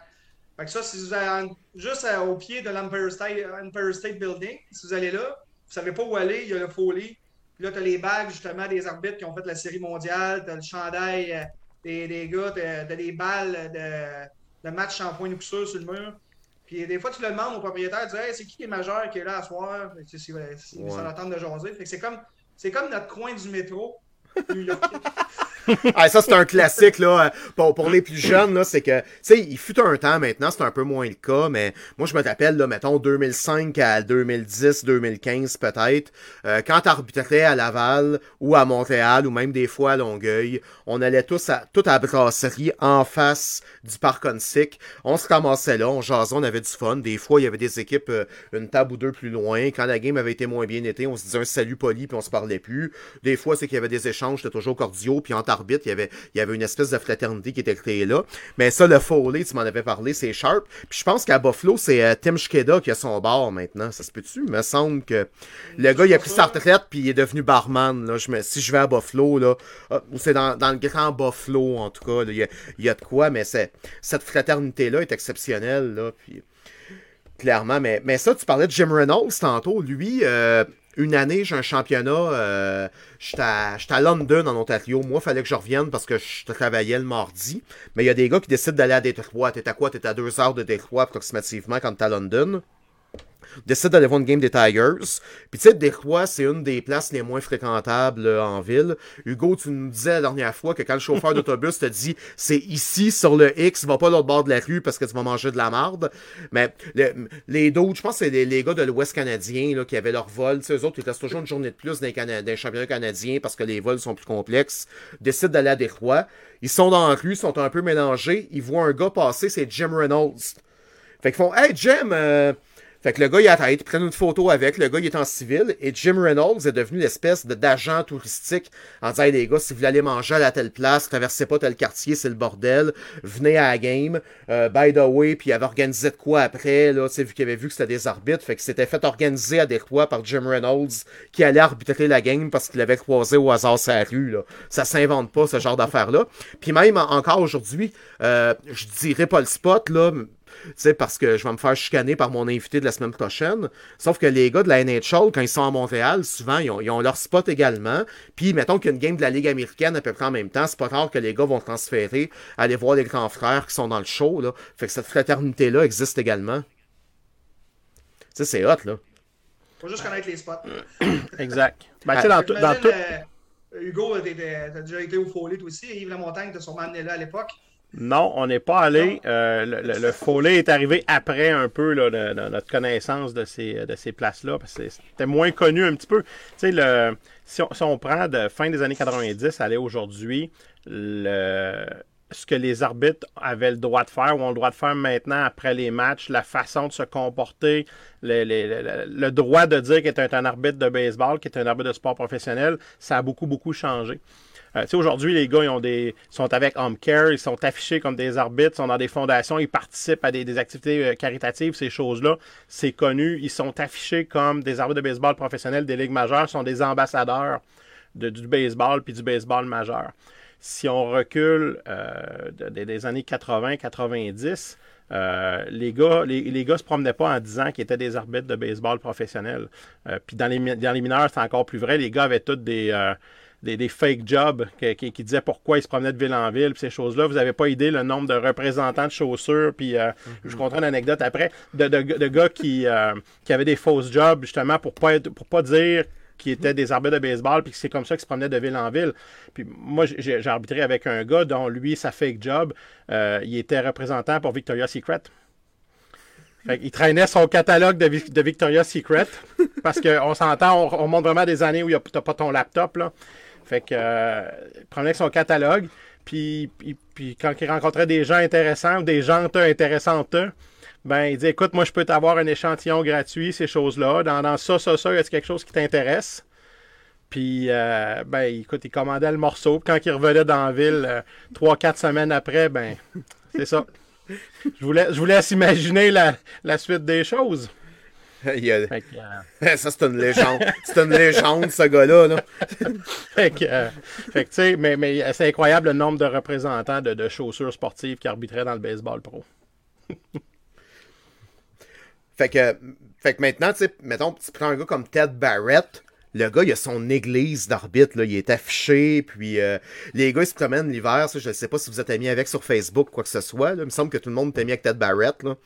Euh, il organise ses rides de moto, puis les gars, ils se laissent pousser à la barre pendant l'hiver, là, lui, puis euh, Alfonso Marquez, là, ça, ça ressemble pas à des arbitres pantoute, là. Ça se promène avec des Harley, Gecko, euh, tu sais, Ge- Gecko Pinch, puis euh, ça, ça a du fun, ça a du fun solide, là. Puis, tu sais, Sébastien Provost qui marque live, euh, tu sais, euh, c'est quoi, c'est le Climax, c'est ça, c'est dans, dans Ouais. sa ville, pas loin de Buffalo, il y a, tu sais, il, il, il t'éteint ses boys, là, dès qu'il arbitre, là, dans le hood, ils disaient, venez, euh, c'est quoi, c'est Cleveland, qui est peut-être le plus plus proche de Buffalo, euh, au niveau pro, là, puis qui ont, qui ont comme une day off ou qui ont, qui ont un petit peu de temps, il les amène dans sa ville natale, puis euh, il leur fait goûter là, euh, au, euh, au meilleur plat de la, taverne locale. Fait que c'est des, des gars comme Ted Barrett qui s'affichent comme des ambassadeurs. Là, t'as raison, Hugo, t'as pas vu ça dans le temps. Mais quoi qu'il y avait des gars, euh, tu sais, j'ai lu la biographie de Dutch Reynolds, entre autres. Le gars, il avait une job l'hiver, il était représentant Oui. en bière, puis euh, sauf que pendant la saison, c'est vrai que c'était low profile. Puis anyway, t'avais quoi dans le temps? T'avais 24 clubs, 26 clubs, t'avais des staffs de ligue. Fait que tu sais, tu voyais toujours les 13 mêmes villes, les 13 mêmes Ouais. clubs. Fait que le tour venait vite. Ouais, Sébastien, t'as raison, Toronto. Ou peut-être les douanes. Les douanes maintenant, ça, même si c'est un Nexus, c'est toujours un peu compliqué. Là, fait que ouais, mais t'as raison, c'est pas, pas trop loin non plus. Là. Mais non, ça, a changé beaucoup. Oui, tu sais, il y a toujours des gars qui, qui sont foutus tout ça un peu, qui s'affichaient de façon euh, assez ouverte. Euh, puis tu sais, des anecdotes dans le baseball pro, il y a eu toutes sortes de choses qui se sont passées. Ceux qui ont lu le livre de Dave Pallone, euh, du temps qu'il venait arbitrer à Tedford, quand Tedford avait un club professionnel, euh, l'anecdote où les gars ont mis, ont allumé les, euh, les gicleurs en dessous des tarps pendant la nuit pour que le terrain soit inondé. Puis le matin, le bagage était déjà prêt. Il était assis au coin du lit, il attendait le téléphone. Puis quand le gars du terrain a appelé, il dit Des gars, je sais pas ce qui s'est passé cette nuit, des petits maudits vandales qui ont, qui ont allumé sprinkler en dessous des tarps, on pourra pas jouer aujourd'hui, le terrain est inondé. Les bagages étaient dans le char, les gars attendaient juste le call pour s'en aller. C'est dans le temps de la grève des mines à Tedford, il y avait rien, rien, rien à faire là, puis les gars voulaient juste s'en aller. Euh, tu sais, il s'est passé plein, plein de choses là, dans, dans- dans le baseball. C'est pour avoir lu sur différents sports, je sais pas, j'ai comme l'impression que c'est le sport qui a le plus de, de personnages, le plus d'anecdotes. Tu sais, au hockey, il y a eu un Kerry Fraser, il y a, euh, on, on voit de temps en temps un, un phénomène qui, qui sort du lot des autres, un, ah, qui, qui est outstanding. Mais Wes McCauley, maintenant, au hockey, là, qui a eu son Wes show. McCauley, euh, il y a eu euh, Andy Van Elleman était quelque chose au hockey. Euh, il y en a un, autre qui m'échappe qu'on a vu les premières années que les gars de la NHL sont allés aux Olympiques. Euh, Mc- Colin, McCrary? McCrary, tu sais, mais je sais pas, on dirait qu'au prorata, le baseball est probablement, peut-être de par la culture du baseball aux États-Unis, a eu son plus grand nombre de personnages euh, euh, haut en couleur au a, fil du temps. il y a du ça au basket. Il y a peut-être euh, Crawford, là, euh, qui est le frère de. Son frère était dans Ouais. les MLB, là, mais le petit frère qui est arbitre au basket, je ne sais pas, Hugues, il y a tout ça dans NBA, toi qui est également. euh, ah, mais Seb Provo, Ed, Ed- ben oui, football. ben oui. Ma- Mike, euh, voyons, euh, un, un grand noir, pas de cheveux, là. euh, un, un autre. Clown. c'est, ça, c'est précis. Non, non, non, mais c'est sûr que Seb Provo va nous sortir, là. C'est c'est Mike Carey, Mike Carey. Mike. Carey. C'est ça, là. Il n'a-tu au basket des de même? euh? Ben, moi, honnêtement, au basket, je, je fais plus, euh, plus du scolaire, ces affaires-là, pour garder la forme. Je les connais moins. là. Puis euh, c'est sûr que euh, au baseball, on donne pas notre place pour les spectacles. là. Tu sais, comme euh, les nose to nose, les expulsions, c'est comme pas. euh, culturellement, au basket, c'est comme. Et quand tu parles trop fort au coach, il aime pas trop ça. C'est plus. Il y a plus. C'est pas le même décorum, on va utiliser ces mots-là. là. Tandis qu'au baseball, des fois, tu peux crier un peu, puis ça passe. Tu sais, mais. euh, puis même quand il y a une expulsion, mais au basket, un coach qui prendrait deux techniques, tu fais sortir, tu ferais jamais ça, un show euh, de, ce, de cette ampleur-là. là. C'est le dernier au basket qui a tiré une chaise euh, dans, dans- dans le basket collégial Ouais. américain. Ils ont fait une série, ils ont fait une série télévisée avec ça tellement c'est un événement. S'il fallait qu'on fasse une série ou un film avec tous les entraîneurs qui ont garoché un bucket de balles sur le terrain, écoute, on a même des entraîneurs québécois qui auraient leur film ou leur télésérie. Ouais, et- C'est Ben, drôle, j'ai sais, j'ai plein de noms qui défilent. Ouais, ouais, mais j'ai- il y a des vidéos YouTube aussi qui défilent. Une simple recherche et on en voit quelques-uns. mais, mais, même là, même au, au niveau du baseball euh, professionnel, les, les, les, les shows avec les entraîneurs sont de plus en plus, euh, entre guillemets, aseptisés. Tu sais, des affaires comme le coach des Miners, de- des Braves, qui se promène et qui lance une grenade en arrière du monticule, je pense pas qu'on va revoir ça un jour. Non. Tu sais, c'est. Oui, ça, ça, ça se parle fort, mais il y a quand même, il y a quand même des règles tu sais, qui sont plus établies qu'avant. Je te dirais, là, tu sais, des, des Dutch Runners qui peuvent en donner un peu plus. Ou, tu sais, euh, je pense que c'est une époque qui est un petit peu révolue. Là. Oui, ben, on, on en parlait un peu la semaine passée, l'arrivée de tout ce qui est caméra vidéo, l'arrivée de tout est tout est surfilmé. Tu sais, Il n'y a plus juste une personne ou un- un- un- une caméra. Tout est filmé, tout est analysé, tout est retransmis, publicisé. Euh, fait côté ambassadeur du sport, côté, tu le disais tantôt, faut vendre le baseball, faut vendre le Ouais. sport. Ces événements-là ont plus la même popularité qu'avant. Tu je me souviens, la deuxième année des capitales, ça veut dire en 2000, euh, le dernier match de la première demi-saison, les Capitals avaient perdu le match, puis à cause de ça, se qualifiaient, devaient gagner la deuxième moitié de la saison pour se qualifier pour les séries. Et euh, il avait, ça s'était fini sur un, un call bizarre au deuxième but, puis ça avait été une foire monumentale. Je me souviens, j'avais, Olivier Lépine dans les bras, je le tenais à peu près à deux pieds de terre, il me swing un bat de baseball au-dessus de la tête à essayer de frapper l'autre arbitre. Euh, puis Nicolas Labbé, qui était directeur général des, Capitals dans ce temps-là, qui lui avait travaillé pour les Nordiques avant ça, rentre dans le vestiaire 15-20 minutes après la game. Les gars, asti que je suis content, ça va mettre du monde dans le stade demain. Ouais, Il est, arrivé, le il, même. est, il est arrivé le lendemain là, avec les découpeurs du Journal Le Québec puis du Soleil, les pages en la grosse photo couleur de la une, puis c'est ça des événements. là. Ça, les gars, là, c'est 2000 billets de plus. Au- Aujourd'hui, ça, aujourd'hui ça, ça se passerait plus comme ça, on verrait plus ça. Puis, euh, ça serait plus une fierté d'avoir créé cet événement-là. On parle juste de 2000 à aujourd'hui, il y a une vingtaine d'années entre les deux. là. fait que ça, ça a énormément Ah, ben oui. changé.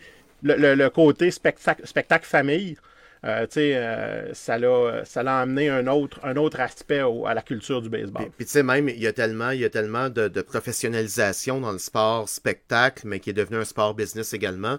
Peut-être vous vous rappelez une couple d'années, il y a un arbitre euh, fill-in dans les ligues majeures, Toby Bassner. euh, Toby Bassner expulse Josh Donaldson à la suite d'un commentaire épais sur le banc. Lui, il l'entend, personne d'autre l'entend, il l'expulse, Donaldson n'est pas content, bon, évidemment, blablabla. Et la femme de Bassner va s'afficher sur les réseaux sociaux en disant Donaldson, tu sais, c'est qui le boss maintenant, tu sais, c'est à peu près ce qui est inscrit. Fait que là, la femme d'un arbitre fill-in devient le talk of the town parce que veut, veut pas, euh, les journalistes de Toronto qui ont rien à dire cette journée-là s'accaparent de la citation. Fait que le gars qui essaie de se faire une place au niveau du baseball majeur, ben un an ou deux après, il était plus là. Est-ce que ça a été le début de la fin pour lui? Je le sais pas. On n'a jamais le, détail de ces histoires-là.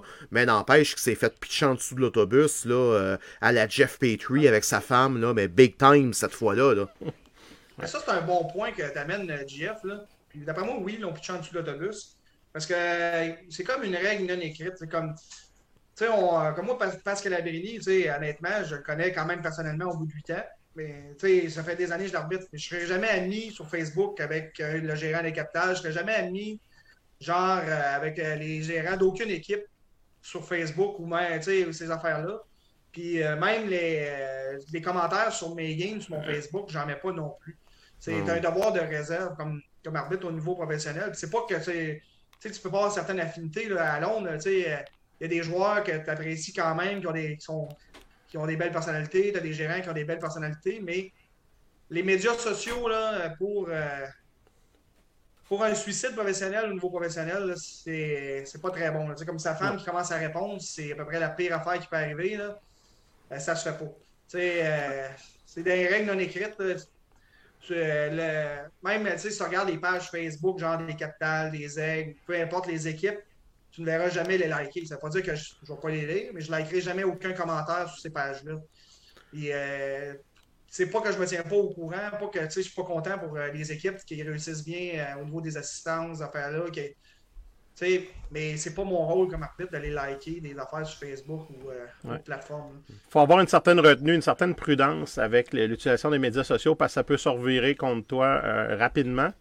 Puis, puis même entre nous autres, euh, je voyais dernièrement, là, il y, a un, il y avait un commentaire qui avait passé sur euh, une espèce de, de jeu de Trouvons les erreurs. Il y a une vidéo d'un d'un pauvre type aux États-Unis qui a peut-être été garoché dans un match avec euh, pas mal moins de formation que ce qu'on peut donner à nos jeunes officiels. Puis là, c'était de trouver les erreurs qu'il faisait en arrière du marbre. Ben, tu sais, je, je comprends, je comprends l'intention, je comprends le pourquoi de faire ça, mais tu sais, il faut faire attention à l'exposition qu'on se donne, il faut faire attention à la critique qu'on va se faire nous autres aussi sur les réseaux sociaux ces choses-là, parce qu'à un moment donné, c'est une vidéo de nous autres qui va être sur le web, qui va être offerte aux critiques, puis tu sais, ça, ça se passe très très vite, Euh, ça peut faire le tour, ça peut devenir extrêmement tannant dans, quelqu'un qui veut se développer. Euh, tu sais, je regarde euh, au niveau de la Ligue canadienne de football, on s'entend, c'est pas la NCAA, puis c'est pas la NFL. André Prou, qui est probablement un des, meilleurs arbitres en chef qu'il y a eu dans la, Ligue canadienne au fil des années, avec euh, les plus vieux au baseball connaissent Glenn Johnson, qui a été aussi une calotte blanche dans, la, dans, la, CFL. Euh, An- André se fait encore varloper sur les réseaux sociaux parce qu'il y a je sais pas combien d'années, à ses débuts, il y avait de la misère à prononcer Saskatchewan comme il faut avec un petit accent anglais dans le micro. Les médias sociaux prennent des proportions incroyables. Fait il faut faire attention de ne pas nous-mêmes devenir des, euh, des, des vecteurs de ça. Ça, ça prend une prudence, comme Hugues le disait, faire attention à ce qu'on met. C'est pas, pas nécessairement le temps, 3 heures l'après-midi, d'aller afficher que c'est toi qui fais la finale à soir dans la ligue euh, de, de, de, de je sais pas quelle place. Là. Euh, oui, il y a des choses qu'on peut braguer, qu'on peut être heureux d'avoir fait, qu'on peut se donner une certaine publicité. Il y a des choses à un moment donné, ça reste un loisir, c'est correct. Mais avant les matchs, il faut être prudent. Puis plus on gradue, plus on monte, plus il y a une retenue à avoir à ce niveau-là. Puis tu sais, tu verras jamais le chanteur de Metallica Ah, avec un excuse, t-shirt de excuse, on Ouais. tue, on tue la une ici, Jeff. Je m'excuse, as-tu une, une toune, un effet sonore, quelque chose pour qu'on tue la une? Ben, ça s'en vient, là, une minute, là. Ouais. Ça me prend, ça me prend quelque chose, c'est le temps. Attends, mais là, il était pas assez fort, là, une minute, là, je remonte le son, là. Ils l'ont peut-être entendu, mais... Surprise, motherfucker. C'est bon, ça? Écoute, moi, c'est excellent. Martin Renault nous informe à l'instant que Caulfield vient d'en scorer deux pour faire gagner le Canadien. Je pense que ça méritait de tuer tout ça, d'arrêter le show pour, euh, pour ça. Je pense avoir plus de moyens techniques, je dirais, on cède l'antenne à RDS, là, mais euh, ça, ça donc, prenait ça. Excuse- Tout sauf de roue de bière. Et puis faire un petit peu de chemin là, sur qu'est-ce que tu disais. là. Honnêtement, là, moi, c'est une des affaires actuellement qui m'agace. qu'on voit des vidéos, regardez comment l'arbitre a manqué le cadre, puis tout ça. là. Puis même des fois, au niveau professionnel, regardez ça, il l'a manqué. Euh, Jeff, il sait, j'ai une célèbre phrase que je dis souvent. Tu sais, pour manquer un, un call dans le pro, tu as eu l'occasion de t'en faire assigner. Ouais, c'est ça, là. Fait que, tu sais, à un moment donné, il faut respecter ce que les gens ont, ont fait aussi. C'est le gars qui est, il est rendu, là, tu sais, euh, des fois, là, je- moi, c'est de voir le bashing, des fois, qui se fait sur Joe West. Le gars, il a fait 5000, euh, je- le nombre exact, je sais pas, euh, ça arrêtait à combien, mais plus de 5000 matchs en baseball majeur. Puis t'as un petit coon dans son salon qui va dire, hey, euh, Joe West, là, euh, il a manqué un call de l'affaire. Un gars qui fait 5000 matchs de même, tu lui dois respect. Puis, tu je pense que les vidéos, de la manière qu'on on devrait les regarder, c'est pas dans un sens, ah, il a manqué un call, ça n'a aucun sens. C'est dans un sens de l'apprentissage. Tu sais, quand on parlait de technique, de mécanique tantôt, mais c'est de voir, parce que quand un arbitre manque un call, 98% du temps, c'est à cause que la mécanique, il y a quelque chose qui n'a pas fonctionné. C'est bien euh, c'est rare là, à ce niveau-là, c'est parce que, ah, genre, euh, ils n'ont pas de jugement. affaires-là, c'est souvent, tu regardes la vidéo, tu dis, OK, c'est quoi dans sa mécanique qui n'a pas fonctionné? C'est ça que tu veux savoir. C'est pas de dire, regarde ça, le monde sont contents que l'arbitre ait manqué un call. C'est de voir ça plus comme un apprentissage pour justement te rendre au prochain step. Parce que nous autres aussi, on a tous manqué des sais. Ah oui. Ouais. Puis, Cinq- on utilise- 5460. Euh, Merci, euh, merci Fern. Euh, Puis, tu sais, moi, moi, moi, je vois ça en deux- à deux niveaux. Tu sais, le, le bashing dont vous parlez, c'est premièrement. Mettons, tu sais, comme superviseur, là, tu sais, moi, j'en, j'en supervise pas mal des games. Tu sais, je me vois un peu, là, comme, euh, comme un médecin, là, ou, euh, tu sais, comme quelqu'un qui travaille, mettons, là, avec le cancer, là. Si, si j'annonce à un arbitre qui a un problème avec son timing, quoi que ce soit, ma job, c'est pas de bâcher puis de rappeler à quel point le problème est là. Faut que j'y amène une solution, faut que j'y amène un remède. Euh, mes parents qui ont été malades l'année dernière, je pense à mon père qui a eu un cancer. Quand il est allé voir son médecin, le médecin il a pas dit Ouais, un beau cancer de peau, ça, lâche pas mon homme, bonne chance, ben sur l'épaule. On y a on, on y a amené une solution puis un accompagnement. Moi, mon rôle est pas mal plus euh, pas mal plus simple dans la vie que le doc qui a sauvé mon père, mais quand même, avec un arbitre, j'ai l'obligation morale comme superviseur d'y amener des pistes de solutions pour s'améliorer. Fait que ça, c'est une chose. Puis à chaque fois, si on arrive des championnats provinciaux, on a des, arbitres qui sont au niveau moustique, puis oui, Bantam, t'as des kids là-dedans là, qui ont 15-16 ans, c'est leurs premières armes. Fait que là, tu prends une photo d'équipe, t'as 12 arbitres, t'as 9 couleurs de pantalons différentes. Là.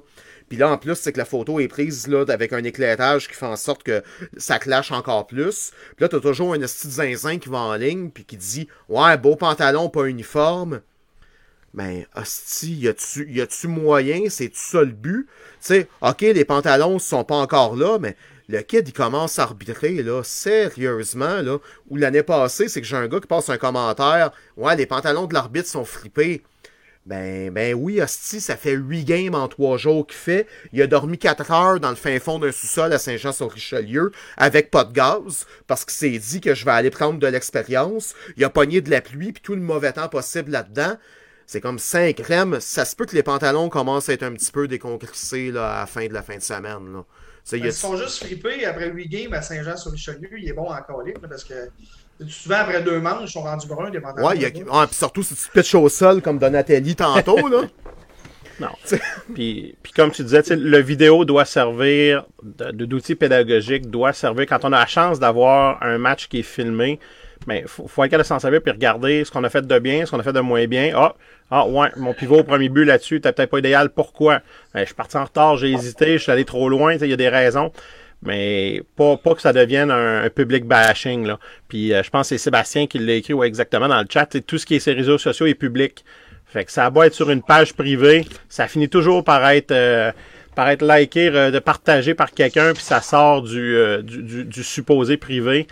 Puis si t'es pas prêt à mettre une vidéo de toi puis à l'exposer publiquement, à te faire bâcher, sois prudent dans ce que tu fais sur les autres, que ce soit un arbitre euh, américain, canadien, congolais, whatever, là, tu sais. Ben, ben ouais, ben ouais, puis des fois, je, je nous trouve tough entre nous autres, là, puis, sais, ça... même au niveau technique, on en a parlé tantôt, puis ça, ça arrive des fois, pas au niveau professionnel, mais tu arrives au niveau amateur, où est-ce que volontairement tu vas tourner un coin rond, tu sais, ou est-ce que, tu sais, comme par exemple, moi qui appelle mes prises de côté avec un petit gun comme ça, c'est pas, c'est pas un crime majeur, c'est correct, puis le timing est là, puis c'est sharp. Là, t'as toujours quelqu'un qui vient me caler, mais là, t'es fait comme ça, pourquoi tu fais ça? Ben, parce que c'est le même, pis c'est tout, là, euh, tu sais, c'est... Fait que pourquoi s'entrecaler toujours pour chercher la petite bête chez chacun? Tu sais, c'est quelque chose que tu vois pas ça, au niveau professionnel chez des gens qui veulent s'améliorer. Là. Il, y a une, il y a une discussion constructive là-dedans qu'il faut avoir puis qu'il faut inculquer.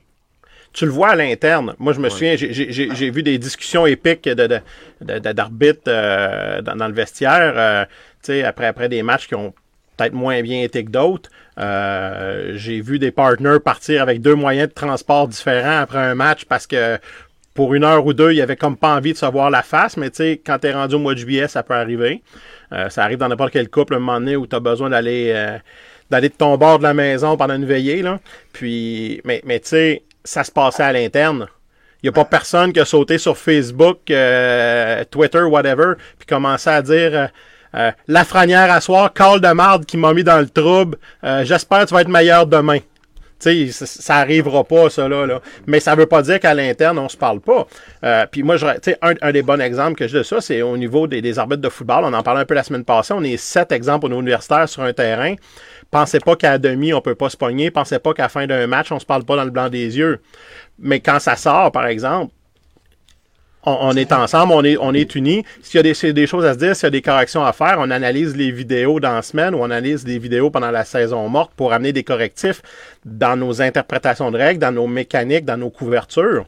Mais euh, il n'y a pas personne que. Tu sais, si Constantin sort pas content après un arbitre, après une game à Laval, il n'y a pas un arbitre qui va aller commenter le post sur Facebook en disant J'étais sur la game, t'as raison, Dallaire, il l'a manqué, le holding, on en a parlé après la game. Ouais, ou à l'inverse, Tu sais, ça arrivera pas, là. ou à, l'inverse, t'as pas un arbitre qui va dire Hey Glenn, calme tes nerfs parce que blablabla, Hugo c'est mon chum, puis il a fait un bon call. Là, tu fais juste venir. Tu sais, tu mets encore plus la personne sur le spot. Fait que des, des fois, faut que tu te fermes la gueule, peu importe ce que tu penses. Ça veut pas, ça veut pas dire qu'il n'y a pas un arbitre senior la semaine d'après qui va y passer un message en privé. Tu sais, la business, elle, va, se- elle va se gérer co- comme dans n'importe quel sport de haut niveau. Mais, mais, mais pas ces réseaux sociaux, pas ces choses-là. Mais tu vas avoir beaucoup plus d'impact comme ça, en fait. Là. Ben, t'as as le respect. T'as le respect. Il n'y a pas personne qui, fondamentalement, dans la vie, veut se faire bâcher ses réseaux sociaux. Il n'y a pas personne qui se lève le matin, en tout cas, je pense, peut-être certains types de métiers que plus en vue dans les dernières années, euh, au niveau de la politique, que peut-être qu'il y en a qui aiment ça, puis c'est un peu leur côté sadomaso qui sort, je sais pas, mais fondamentalement, je pense qu'il n'y a personne le matin qui se dit hey, moi aujourd'hui, on va me faire bâcher sur Facebook, là, ça va être cool, ça va être une belle journée. Puis qui rentre le soir en se disant il y a eu 3600 commentaires contre moi, j'ai eu neuf j'ai eu neuf menaces de mort, ma vie va bien, tu. Mais tu sais, je- je- moi j'ai une job personnellement, tu sais, où est-ce qu'on se fait bâcher constamment ces médias sociaux pour euh, à tort et à travers, puis souvent, des fois je suis en accord, souvent je suis en désaccord, mais ça me sert à quoi d'aller commenter, ça me sert à quoi d'aller argumenter avec quelqu'un qui me dit ah t'es bien toi t'es en vacances payées deux mois l'été, même si j'y explique euh, si toute la pendant toute la soirée que ben non c'est qu'il enlève l'argent sur chacune de mes payes puis je cumule pour me payer des vacances moi-même à un moment donné t'as bien beau t'ostiner avec un pigeon pendant trois heures ça te ça te laisse un esti de pigeon hein, tu sais c'est C'est ça, c'est ça. Tu sais, if it smells like shit, if it looks like shit, it's probably shit. Et euh, pour faire un peu de chemin là-dessus, là, Jeff, qu'est-ce que tu disais, là, justement, euh, une des raisons principales, des fois, pour que les personnes euh, dans le baseball professionnel a- affiliées sont remerciées, c'est souvent, c'est même pas leur performance sur le terrain. C'est des fois l'attitude hors terrain, ces affaires-là. Euh, tu sais, parce que des fois, là, sur le terrain, tu vas avoir bien du fun avec la personne, mais quand tu es à ta 98e game avec la même personne, euh, il y en a des fois que ça peut venir lourd. On va dire ça comme ça. Mais moi, une des raisons pourquoi que je pense que là, ça serait, euh, je pense, ma neuvième année l'année prochaine dans le pro, que je réussis à, à rester là, c'est que je ne vais jamais répéter. Tu mettons, des fois, il y a des bitcheries qui se disent en chambre. moi, j'arbitre avec tous les crews, là, quand il y avait des Américains. Là, ils savent jamais, l'autre crew d'après ne saura jamais qu'est-ce que l'autre me dit. Parce que ça, ça c'est pas constructif, ça amènera euh, nulle part. Dans, le fond, là, euh, ça va juste partir de la chicane puis tout ça. Fait que qu'est-ce qui se dit dans la chambre reste dans la chambre. Puis même si me demandes, hey, un tel, il pense quoi de moi? Euh, Je vais juste dire du positif. S'ils veulent le savoir, ils se parleront entre eux autres. Veux pas, il y a des rivalités entre certains individus. Puis moi, j'ai jamais embarqué là-dedans au niveau professionnel. Parce que, euh, honnêtement, il faut que je travaille avec toutes les crews. Puis, il y a des affaires, c'est sûr que, tu sais, on se cachera pas, des fois, tu as tes favoris. Là. Chaque arbitre, des fois, il y en a qui ont une meilleure chimie. Mais au niveau professionnel, c'est une job. Puis, il faut que, pas que ça paraisse. Peu importe avec qui t'arbitres, il faut que la job soit faite. Fait que j'ai jamais embarqué là-dedans parce que ça mène nulle part. Ouais. Il y, a, il y a une règle dans la vie, Hugues, qui dit que, tu sais, il y a l'espèce de syndrome du 80-20, là. Il y a 20% des gens avec qui tu vas collaborer, que tu vas côtoyer dans ta vie, que tu t'entendras, tu t'entendras jamais avec eux autres ou que tu vas les considérer ca- carrément comme des morons. Tu sais, mais il faut jamais oublier une chose, tu fais partie du 20% de quelqu'un aussi. Officiel. Exact. Ça, ça va dans les deux sens, ça là. là. Fait que euh, c'est vraiment, tu le dis, tu sais, tu disais les gars d'un majeur qui, perdent leur job, c'est rarement parce qu'ils ont manqué une prise ou un out au premier but. Là. Euh, tu sais, on se souviendra d'un match parfait qui a été euh, qui a été mis d'un astérix à côté dans les stats parce qu'il y a eu un, appel qui a été fait sur, le terrain, tu sais. Puis le gars continue à arbitrer pareil, là. Ça n'a pas mis fin à sa carrière à ce moment-là. Mais les gars qui ont eu des problèmes à composer avec le fait d'être toujours sur la route, les voyages, les restaurants, le, le nightlife aussi. Tu sais, on, tu disais tantôt à Joke, c'est Jim Evans, c'est pas le premier levé le matin dans les, dans les formations. Euh, quand on va à Wendellstead, les, les plus vieux instructeurs sont pas les premiers levés le matin non plus, sauf peut-être Rayford, mais en fait, Charlie, on s'est toujours demandé, est-ce parce qu'il se lève le premier ou il est juste pas encore couché? On n'a jamais, on a, on a jamais été trop trop sûr de, de- de la différence entre les deux. Euh, parce qu'il disparaissait à un moment donné dans l'avant-midi, on est convaincu qu'il allait se coucher lui à ce moment-là. Mais de, de composer avec le fait de, de- les restaurants, la vie de bar, le, le- toute le nightlife qui vient avec, il y a beaucoup d'officiels qui ont eu de la misère avec ça. On parlait, euh, Jeff, euh, l'autre semaine, puis on s'est chatté là-dessus cette semaine de Paul Rungy, Brian Rungy. Oui, tout à fait. Et, Brian était, je pense, un, un excellent jeune arbitre. Euh, au début des années 2000, euh, qu'un un excellent prospect pour les majeurs, qui a eu des problèmes à l'extérieur du terrain, euh, qui ont fait que la Ligue n'a pas pu le garder un moment donné. C'était pas, une- pas une question de, de ball strike safe and out. C'était vraiment une question de problèmes personnels hors terrain qu'il n'a pas pu, pas pu gérer. Ça a été, ça, a été, c'est le problème souvent de plusieurs officiels rendus à ce niveau-là, ce qui vient en dehors. Oui. Ouais, il va peut-être à l'écran dans un instant. Là, Ouais, ouais, ouais, ouais. Puis, euh, puis, puis, tu sais, sais, même au niveau amateur, là, moi comme arbitre, moi je suis un, je suis un gars plate là, dans la vie, là, Hugues, tu peux en témoigner, là, c'est que là, sais, comme il est 10 heures, puis c'est certain que je vais faire dodo, là, aussitôt qu'on t'a- qu'on t'accroche tantôt pour être en forme demain.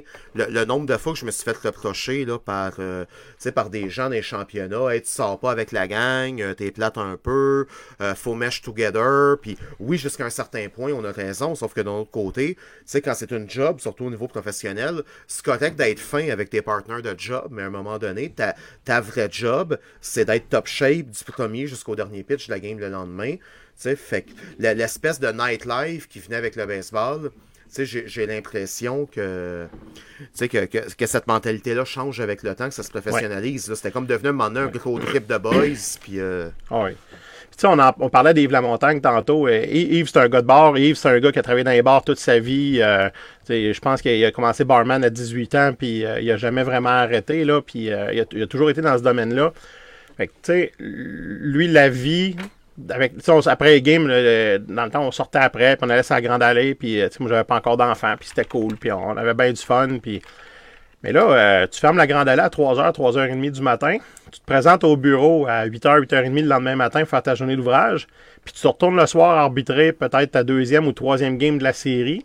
Euh, à un moment donné, ça devient, ça devient lourd aussi parce qu'il y a cette réalité-là euh, de, de- de- quand tu es un, un local ou un gars à temps partiel dans une ligue pro indépendante, c'est que à moins d'a- d'a- d'avoir un job euh, où tu peux prendre tes vacances au moment où tu arbitres ou d'avoir, euh, exemple, un, un emploi d'enseignant tu sais, où l'été, tu es, dans tes fameux deux mois de vacances que tout, tout le- tout le monde a envie, mais personne ne veut faire la job qui vient avec. ben, c'est ça. Euh, tu sais, quand, quand, quand tu dois te présenter au bureau avant chaque match, euh, ça amène aussi une lourdeur dans le, dans, dans le travail. Là. Tu finis de la job à 5 heures, tu n'as pas toujours une journée qui a été facile. Puis à 7h05, tu appelles des balles puis des prises euh, au niveau professionnel. Euh, ça, ça aussi, c'est quelque chose qui vient, devient pesant. Ouais, puis eux, tu dois le vivre, ça. Toi, t'as une job qui, émotivement, des fois, peut être complexe. Puis, tu sais, faut, faut que tu sortes ça de ta tête quand t'arrives sur le terrain puis que tu passes à d'autres choses. Ouais, mais moi, le gros avantage, c'est que je travaille pas du lundi au vendredi. Fait que, qu'est-ce qui m'avantage au niveau professionnel, c'est que, avec l'horaire que j'ai, c'est que j'ai une semaine de congé aux trois semaines. Fait que souvent, quand euh, tu sais, que j'arbitre au baseball professionnel, je peux pas, ça m'a beaucoup aidé, ça, d'avoir des horaires un petit peu atypiques parce que je peux avoir un petit peu, parce que on se le cachera pas, c'est un arbitre professionnel, c'est rare qu'il est levé à 8 h le matin. Là. Euh, souvent, ta game est finie. Le temps, tu sais, surtout si tu as fait une plate, euh, l'adrénaline est dans, pas mal dans le tapis. Fait que tu t'endors rarement avant 1h du matin après avoir fait une plate. Là, je sais pas pour toi, Hugo, à l'époque. Ah, c'est pareil, pareil. Fait que euh, le fait que moi, honnêtement, le service correctionnel, euh, pour ça, c'est quand même un très bon employeur. On a des jours qu'on peut booker sans raison. Tu en as 5 par année que tu as le droit au gouvernement fédéral. On se le cachera pas quand on parle de faire des sacrifices. Il y en a beaucoup qui passent là-dedans pour le baseball. Puis euh, j'arrange mon horaire en fonction pour justement pas faire trop de, de in and out, des voyages. Mais malgré que pense que c'est 2018, là, l'année que j'ai, je pense j'ai fait le plus de games, j'en ai fait 57. Je pense que j'ai passé 20 jours sur la route en ligne. Mais j'avais développé euh, une stratégie. Là, je, je faisais ma game à Ottawa, j'allais me coucher tout de suite après. Je me levais à 5 h du matin, j'allais travailler. Je revenais pour ma game le soir. Ça, c'est un peu mon goal. Là. Mais Mais ça, je, Yves Gagnon m'en parlait dans le temps. Lui, il gardait sa job en télécommunication dans le temps qu'il faisait des games euh, des capitales à Québec. Puis il trouvait ça vraiment dur parce que, veux, veux pas, t'as des Américains qui débarquaient à Québec. Québec, c'est une ville de party, veux, veux pas. Ça a une réputation internationale. Fait que là, il se sentait comme obligé là, de sortir là, sa- ses invités finalement. Fait que, tu sais, va prendre une bière ou deux, tu sors de là, t'es pas à quatre pattes non plus, mais il est quand même une heure du matin, une heure et demie. Là, t'es à la shop le matin à 7 heures. Là, faut que tu performes parce que t'as une job, faut que tu payes les comptes. Puis que t'arrives en shape à ta game le soir, pendant que les Américains, eux, ils ont peut-être euh, la vie un petit peu plus lousse, là. Ça, c'est c'est tough. Ouais, t'avais, t'avais une espèce d'obligation de guide touristique un peu là, qui venait avec le, le, le fait de fait avec le local dans le dans le crew à ce moment-là. Moi, j'ai pas connu j'ai pas connu les aigles à Trois-Rivières dans le pro, j'ai pas connu Ottawa non plus. Moi, j'ai, j'ai arrêté l'année où Trois-Rivières euh, allait commencer euh, ma, ma première retraite du baseball pro à ce moment-là. Puis quand on m'a ressorti de ma retraite une couple de fois par après pour dépanner, euh, c'était toujours à Québec. Fait que, tu les gars veulent sortir, tu veux, tu veux faire partie du crew aussi, tu sais, euh, tu veux, euh, tu veux faire partie de la gang, tu veux créer cette chimie-là avec tes partners. Euh, souvent, c'est des gars avec qui tu as déjà travaillé dans le passé, tu as eu du fun, fait que là, tu es content de les revoir, tu veux, tu veux, tu veux faire partie de, de tout ça. Mais tu as, le reste aussi, tu as, la famille qui vient autour, tu as, le travail, tu fait que, c'est de faire la, la- Moi, c'est ça qui avait mis fin un peu à, mon aventure du baseball pro euh, dans, le temps, c'est que euh, je faisais une série sur deux à Québec. Euh, fait que grosso modo, on faisait en tout et partout avec les, petits pépins qui arrivaient dans l'année, peut-être un 30-35 matchs par saison. Fait qu'une série où à toutes les semaines et demie, deux semaines, dépendamment comment le calendrier était balancé. Mais c'était des, c'était des, des semaines où euh, je me levais, j'allais travailler de, de 8 à 4, 4 et demi. Je m'en allais au stade à 5 heures. Je mangeais au stade avant le match. Je fais la game à 7 heures.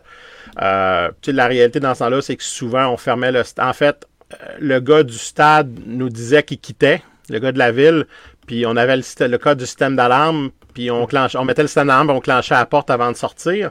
Euh, fait que, ça fait pas rare de sortir du stade à minuit, minuit et demi. Euh, là, tu retournes prendre un, retournes prendre un verre, tu vas aller manger un peu avec les gars. T'arrives de manger, il est 2h, 2h30 du matin. Comme disait Hugues tantôt, euh, t'es pas prêt à dormir tout de suite, sinon tu ne dors pas super bien. Fait que les nuits se raccourcissent, t'es moins performant au travail, moins performant dans tes matchs aussi, moins prêt. Euh, fait que tu sais, c'était, une roue qui, euh, qui tourne comme ça, puis à un moment donné, ça peut juste pas, ça peut juste plus fonctionner. Ça vous est déjà arrivé, les boys, euh, dans un cas comme dans l'autre, dans un contexte de baseball, tu te lèves dans une chambre d'hôtel, puis t'es toujours dans un Confortin, dans une place de même, ça se ressemble sans cesse. Tu te lèves, puis tu te demandes, OK, je suis où, puis je fais quoi? Tellement qu'à un moment donné, t'es sur la route, puis t'es mêlé un peu, là. Ben non, là, ça, non. Mais euh, je te dirais que la fatigue extrême à un moment donné, là, parce que souvent, là, il y en a qui disent Ah, c'est facile d'entrer dans le pro. En faire une bonne game dans le pro, ça se fait bien. Fait que, euh, en faire enclencher 20 bonnes games en ligne dans le pro, c'est ça qui est, qui est comme le défi. Ouais. Mais non, là, je dirais. euh, parce que moi, étant donné que je, tu sais, avec la job que je fais, je- euh, honnêtement, euh, j'ai quand, même- quand même beaucoup de congés, ces affaires-là. Je réussis à manager ça. Fait que quand je suis trop fatigué, je suis capable de gérer mon horaire pour ça, là, mais non. Mais il y a des fois qu'il y a quand même des longues séquences. Là, tu sais, c'est déjà arrivé qu'on a fait 10 jours en ligne dans la même équipe. Là. Puis je pense qu'on a, on a fait Winnipeg 10 jours en ligne quand il était venu au, au Québec. Puis on, on les avait pognés, en les avait pognés à Québec. On avait fait Trois-Rivières. Puis après ça, on avait fini ça à, à Ottawa. C'était quelque chose. On a sais, des, des séquences de même. là. Ça, ça arrive. Mais ça, c'est vraiment brûlant. les longues séquences de 10 jours en, de 10 en 10 dans le pro. C'est euh, assez brûlant. Puis ça, c'est quand même la différence avec les autres sports professionnels. Souvent, aussi, en plus, au baseball, c'est que des fois, tu peux faire 10 jours en ligne la même équipe. Fait que des fois, rendu à la dixième journée, tu t'aimes moins un peu. Là. Surtout si, euh, si ça a commencé à mal été la première ou la deuxième journée. On a beau dire c'est du pro, on oublie le lendemain. Tu sais, en 10 jours de suite, ça commence à être une relation un peu longue là, dans le baseball. Ouais, Mais moi, ça, moi, ça m'est arrivé de me diriger sur la route vers la mauvaise ville, Jeff. Euh, quand j'étais dans l'Ouest canadien, euh, euh, à un moment donné, à peu près au milieu de la saison, la fatigue avait été rentrée, puis euh, à un moment donné, on, était, on partait de Regina, puis on devait se rendre à Brandon, au Manitoba. Puis après deux heures de route euh, en direction de Saskatoon, euh, on, a cro- on a vu l'autobus de Saskatoon qui descendait. Là, ça nous a comme allumé de dire il y a- il y a- there's something wrong. Il y a de quoi qui, il y a de quoi qui marche pas. Ok, puis vous, euh, vous étiez deux là-dedans, là, t'étais pas seul, là. Non, non, t'es avec le partner, puis euh, bon, euh, Hugues, demain matin, on se lève, puis à 9h, on est sur la route, on part pour Saskatoon demain, hein. Ouais, ouais, ouais, Saskatoon, c'est ça, ok, good. Ouais. Embarque sur le chemin, direction nord, croise l'autobus, arrête sur le bord du chemin, pogne le cartable en arrière. On est le 18 aujourd'hui? Ah non, on est le 25. Asti, on orbite à Brandon à soir. Il y a- il y a Vincent Touga C'est- sur le chat qui, qui était avec deux interventions fort pertinentes là, tantôt quand on parlait du cas de, de, la- de Brian Runge, là, le Ouais. troisième génération d'arbitre, parce qu'il y a eu le grand-père également Ouais. là, avant. Ouais. Euh, il y a Paul Schreiber aussi qui malheureusement s'est enlevé la vie là, à 54 ans là, après euh, euh, avoir perdu son emploi là, puis, puis différents, différents problèmes personnels. Puis, les- anciennement, dans le baseball majeur, les gars n'avaient pas les vacances qu'ils ont aujourd'hui. Pas. Aujourd'hui, je me souviens plus la stat exacte, mais quand la saison commence, je pense que c'est deux crews complets, l'équivalent de deux crews complets de gars qui sont en vacances à chaque semaine pendant la saison. Tu sais, des gars qui vont faire euh, des centaines de matchs comme fill-in, euh, des, gars du 3A qui, sont- qui vont être 5 ans sans arbitrer dans le 3A, qui font juste du fill-in avant d'être euh, d'être d'être temps plein, tu sais, dans les majeurs. Mais tu sais, il arrivait des situations où les gars se présentaient chez eux au match des étoiles, le seul break qu'il y avait dans la saison, puis pendant que le gars est chez eux pour une pause de trois jours, il, se fait livrer papier de divorce, là. Il y a des situations comme ça qui se sont produites. Je, je vois Vincent qui parle de fatigue extrême à un moment donné, puis on, le vit au baseball mineur, on le vit au baseball local aussi. Je me souviens avec le pro, quand je faisais aussi du junior élite, on avait une séquence à un moment donné où on avait quelque chose comme euh, 34 matchs en 30 jours là, avec le junior élite, de ça, puis les programmes doubles, puis tu on avait fait six matchs de suite, Yves puis moi, ensemble, dans le pro, à Québec. Puis après ça, on montait faire un programme double de Charlebourg à Jonquière. Puis dans des années de Jonquière qui étaient euh, pas nécessairement le fun à l'arbitrer, là, tu sais, tu, tu savais que ça allait finir par un haut pointage, mais tout du côté de l'équipe visiteur. Puis les programmes doubles étaient pas faits pour être divisés euh, là-bas. Puis, tu sais, je me souviens à un moment donné, euh, Pat Baron, et, qui, qui coachait à Chabot, était pas content, sa zone de prise. Puis, tu sais, j'étais allé voir mon ticket, je dis, Pat, honnêtement, aujourd'hui, là, balle de baseball, ballon de plage, same thing. Aucun, je fais aucune différence entre les deux. Tu sais, cette fatigue-là, elle devient. Fait qu'il faut, faut trouver un, un balancier qui nous permet de fonctionner, que ce soit dans le junior élite, que ce soit de faire du 2A dans la région. Oui, c'est le fun de faire beaucoup de matchs, mais c'est pas nécessairement un gage de développement puis de, tu sais, de, de, de, de- de succès sur le terrain. Hey, Justement, là, quand tu parles justement de fatigue extrême, là, je sais pas s'il y en a qui connaissent euh, le légendaire Matt Beaver là, qui a monté longtemps dans le canal. Mhm. Justement, quand il arrive pas loin du centième match en à peu près 100 jours, les- donc, lui il était rendu pour être capable de faire ses matchs. euh, il disait Excuse que je m'en vais euh, prendre mon bain de glace. là. Il était genre euh, minuit, le soir. Il remplissait le bain de glace. Et sinon, il était pas capable de marcher. Pendant le jour, là, avant sa game, il avait de la misère à marcher, mais c'est un méchant guerrier, le gars. Lui, il disait J'ai jamais manqué une game de pro, puis j'ai arbitré, j'en manquerai pas une aujourd'hui. Fait qu'il prenait des bains de glace pour être sûr d'être capable d'arbitrer le lendemain. Ah, moi, je pense à, Joe, à Joe West, il y a une couple d'années. Il y a une blessure à Tampa Bay, puis lui, il habite, euh, il habite sur la côte ouest de la Floride. Fait qu'il est pas bien loin. Euh, ils sont dans Chenoute une heure et demie avant game. Ils se demandent quoi faire. Puis je ne sais pas si les gars sont sur Messenger ou Snapchat, peu importe. Mais West apprend qu'il manque un gars. Il est dans sa semaine de congé. Euh, J'arrive. Parce que lui, il a le record là, qu'il veut, qu'il veut battre éventuellement. Le gars, dans sa semaine de congé, il est allé faire une game en backup de même. T'as 5000 games dans le corps Major League. Euh, ça, c'est un commitment. Là. Puis ça, c'est le même gars qui, qui voulait sauter son tour à la prise vidéo pour battre le record euh, le plus vite possible.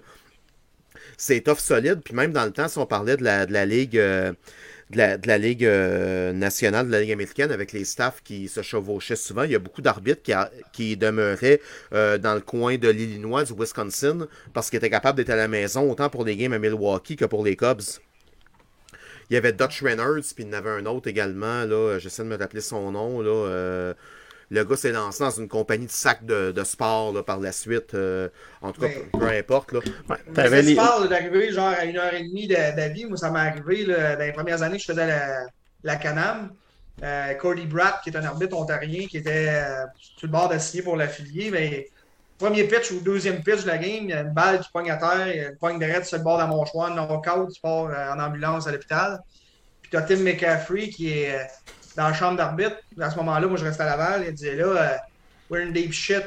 Uh, we're only two on the field, so you, need to come at Three River right now. Moi, j'étais à une heure et quart de, de Trois-Rivières, il dit I don't give a shit, be there. Fait que j'embarque dans mon char. Je suis arrivé en sixième manche pour finir la game avec Tim McCaffrey. Je suis parti de Laval jusqu'à Trois-Rivières pour aller faire la game avec, euh, avec Tim McCaffrey. Mais en plus, ça s'est rendu en prolongation. Je pense que ça a fini en dixième manche, la game-là. Mais ça, tu sais, quand on parle de commitment, après ça, ça m'a donné des, euh, des points bonus aussi un peu, parce que le gars, il a dit, c'est un esti de mongol. Lui, il est assis dans son salon, tu l'appelles, à- euh, puis il arrive, genre, une heure et quart plus tard, il part de Laval, puis il arrive, tu sais, c'est... Ouais. Ben ça, ça on, on l'a... On l'a tout un peu fait, ceux qui veulent vraiment faire du pro. Des fois, c'est des sacrifices qu'il faut faire. là. Ouais, pis tu sais, dans le cas de Cody Bratt, tu sais, ça- cette anecdote-là, je pense que, tu sais, il y avait des problèmes au niveau de sa voiture, des lifts. Cody était à Ouais. l'hôpital, puis il fallait que, que Tim bouge. C'est Gab Piché qui, dans un moment de Ouais. cette year XTM, l'avait hébergé, puis avait géré la situation au niveau local. Tu sais, il y a cette Ouais. fraternité-là qui embarque également. C'est pas toujours glamour, euh, le baseball Et- pro, mais on est une famille. Ouais. Puis Tim McCaffrey, Tim McCaffrey, quand il a commencé dans le baseball pro, tu sais, quand on parlait tantôt, tu peux prendre un bon gars qui a de la volonté puis l'y apprendre, mais un trou de cul va rester un trou de cul. Tim, quand il a commencé, était pas, était pas l'arbitre qui est devenu, était pas l'arbitre, euh, c'était pas un naturel d'arbitre pro, de, de gestion de match puis, puis de tout ça. Mais il avait beaucoup de volonté, posait des questions, il avait ce désir d'apprendre. euh, puis il était capable d'apprendre de n'importe qui. Tu étais un local, tu étais un ancien de, de, de, de. Euh, si tu pouvais y apporter quelque chose, il allait le prendre, puis il allait, il allait utiliser ce qu'il pouvait de tout ça. Euh, puis, puis jasais avec Tim il n'y a pas longtemps, puis il me reparlait de, de, de ces années-là à Québec où on s'est croisés, puis tout le bagage qu'il a pu prendre de tout le monde à tous les niveaux, puis l'amener euh, au calibre d'arbitrage où il est, où il est aujourd'hui. Euh, puis avec le. Tu sais, il n'y a pas personne, quand ce gars-là commençait dans le pro, qui aurait dit qu'en 2022, ce gars-là arbitrerait encore au baseball. Euh, tout le monde pensait qu'il aurait été mis aux plumes puis au goudron ou pendu en quelque part dans un sombre village américain. Là. Ouais, Mais. euh, Puis, tu sais, il- y a- puis il y a sa deuxième carrière également, là, pour les gens qui le savent Oui. pas, Tim McCaffrey, là, c'est Close Call Sport, euh, c'est T-Mac.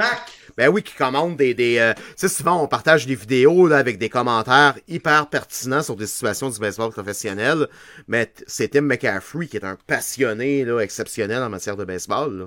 Oui, oui, oui. Et, et de d'autres sports euh, collégiaux américains aussi. Ouais. Ouais. Fait que c'est, fait que, tu sais, c'est- c'est- c'est c'est des gars de même que, que tu croises, puis que, tu sais, que 20 ans après, qui te, qui, te parlent encore, qui te renvoient un petit message de temps en temps sur, Messenger ou autre. euh, tu sais, c'est, cette fraternité-là qui est plaisante, puis qui est le fun du, euh, du baseball pro. C'est quand, quand on parle justement de, de prendre soin de tout le monde, mais Gab Pichet a toujours resté un petit peu le, le petit frère de Tim McCaffrey depuis cet événement-là. Puis, tu sais, on avait vraiment pris soin de Cody Bratt puis tout ça, puis ça a vraiment développé des liens, même avec euh, les arbitres ontariens puis tout ça, parce que, tu nous autres, la game est un petit peu secondaire. Dès que la game a fini, on a sauté, sauté dans le char, on est allé à l'hôpital pour euh, s'occuper de Cody, parce que c'est sûr qu'eux autres, vu qu'ils parlaient juste euh, en anglais, puis à Trois-Rivières, euh, oui, ça parle en anglais, mais des fois, c'est comme euh, l'anglais de Joe Fillion. Nous autres, on était comme un petit peu le, traducteur pour les aider à voir la suite des choses, pour euh, s'assurer que tout se passait bien. Avec Bon. moi et Gabriel, on avait arrangé ça. là. Ouais, ouais, Je pense que ça, les Américains ont toujours respecté ça. Ah, écoute, t'as une commotion cérébrale, puis t'es pogné dans pas ta langue dans, dans pas ta province, là, parce que Cody, c'est un Ontarien, puis, tu sais, malheureusement, lui, ça a été une fin de carrière, là, il a essayé à Baseball Canada par la suite de revenir, puis, moi, je me rappelle, un an et demi plus tard, ou un an et quelques mois plus tard, moi, ça, je croise Cody, le petit- son petit frère, je pense que c'est Mitch, euh, a été drafté ou va être drafté là, par le baseball professionnel. C'est tout un lanceur. Euh, je croise Cody à Summerside dans un championnat canadien. Je lui demande, puis Cody, comment ça va la santé? Euh, à ce moment-là, il a 21-22 ans, puis Cody Bratt, c'est un 6 pieds 7, euh, c'est un monstre. Il me dit, écoute, JF, euh, c'est terminé. Ça m'a fendu le cœur, de voir un gars avec un potentiel comme ça, puis un bon kid, euh, me dire, écoute, ma carrière est finie à cause d'une balle sur. Euh, J'en reparle, puis j'ai le shake, là, c'est triste, ce qui est arrivé, là. Non. Puis, malheureusement, ben, sur le terrain, on est, sujet à des blessures aussi. Je pense que tous ceux qui ont fait un minimum de matchs à, certains calibres ont eu des, euh, blessures. Puis pas, pas une blessure parce que tu t'étais plus gros que la game dans le moustique, puis t'avais, t'as décidé que certaines pièces d'équipement que t'avais pas besoin de mettre pour ce game-là parce que toi, ça t'arriverait pas, là. Mais tu sais, euh, je me suis fait frapper par un fall tip en plein front à 120, ils l'ont cloqué à 125 000 à l'heure. Euh, j'avais beau avoir le meilleur euh, One Piece comme masque flambant neuf, euh, tu sais, le- le- le gros kit. Euh, ça a sonné. Je me souviens de dans le, dans le temps que le Rouge et Or avait une équipe de baseball universitaire, puis d'ailleurs c'était tout qu'un club de baseball universitaire, c'était euh, il- c'était le championnat canadien à toutes les années avec le Rouge et Or. Là. Euh, on avait fait ça au stade municipal, Yves puis moi. Puis dans le même programme double, Yves s'est fait mettre knockout par une balle à la mâchoire, le premier match du programme double au marbre. J'ai fini le premier match seul. Et puis, euh, j'ai commencé le deuxième match seul aussi, le temps que quelqu'un s'en vienne. Puis pendant que j'étais seul, j'ai pris une fausse balle sur le côté de la mâchoire qui m'a knocké aussi. Fait que euh, je rentre avec les soigneurs dans le vestiaire. Il y a Yves qui est couché à terre, blanc comme un drap, parce que, tu sais, il faut se souvenir que dans ces années-là, les commotions cérébrales, ça n'existait pas, ça n'avait Ah, pas été inventé encore. là. C'était prends deux, Oui. prends deux Tylenol, puis... euh, d'eau. je, je veux pas être cru, là, mais tu attache tes couilles puis vas-y, là. Puis, euh, je rentre dans le vestiaire avec les soigneurs qui me tiennent. Puis je regarde Yves. Yves, je pense qu'il faut que tu y ailles. Puis Yves est blanc comme un drap couché à terre. C'est une niaise. Tu sais, c'est- fait que, euh, finalement, j'ai dit, écoute, j'ai dit, si moi, il faut que je retourne, toi, tu t'en viens avec moi. Fait que les, les deux complètement knock-out, pire que deux gauchos en train de finir le match, euh, c'était de toute beauté. Hey, non, non, puis moi, j'en ai fait une commotion comme ça avant que ça existe, là, puis me faire dire par un booker, euh, ouais, c'est que je suis dans la merde, faudrait que tu retournes, puis dire non, non, puis même je vais voir le médecin, puis ouais, mon médecin, écoute, j'entends un ti dans mes oreilles, puis je dors 20 heures par jour. T'as-tu perdu conscience? Euh, non, doc. Ah, prends des Tylenol, ferme ta gueule. Euh, J'ai une de mes amies qui est neurochirurgienne, ça se plug bien dans une discussion, mais elle, elle, elle, elle me dit, elle dit, écoute, elle dit, non, non, c'est une commotion, euh, va te coucher, puis jase un peu avec Steve Bélanger à Québec, qui connaît ça de par son rôle de trainer des remparts, puis, euh, mais non, c'est une commotion que tu fais, là, deux semaines sur le carton, merci, bonsoir, là, tu sais, il n'y a pas, y a pas de niaisage, là, à prendre avec ça, puis, Ouais. C'est Quand- ça évolue, là. quand j'ai fait la mienne dans le pro, c'est justement Steve qui m'avait remplacé le seul match que j'ai manqué. Puis, tu sais, on parlait de travail cette journée-là. Je m'étais présenté à la job, j'avais manqué ma chaise pour m'asseoir. Les gars m'avaient rassis dans mon char, me retourner chez nous. Ils disaient, je pense que t'es pas en état de travailler, retourne à la maison, tu sais. Le soir, je me présente au stade pour être là, tout simplement. C'est Steve qui fait le match. Puis, euh, le lendemain, je me présente au stade, moi, puis je me retourne arbitrer. Puis Steve, lui, il pensait pas me voir là pantoute. Steve arrive 5-10 minutes après moi, il me regarde en train de commencer à me changer. Tu fais là, big? J'arbitre. Toi, tu fais quoi là? T'es correct? Ah, oui, le docteur m'a dit de prendre deux Tylenol, me reposer un peu. Ça, j'ai fait hier. Tu Mais la réalité, c'est qu'un an et demi, deux ans après, je, je m'en ressentais encore. tu sais. Ma, ma fille était bébé, dès qu'elle m'accrochait à la tête, si je jouais avec elle le moindrement, c'est les mots de tête qui pognaient. Tu Ça, c'était- c'était- ça n'existait pas, une commotion cérébrale. C'était un, mot, c'était un mal de tête que tu avais. Ben, c'est ça, C'est pour perdu que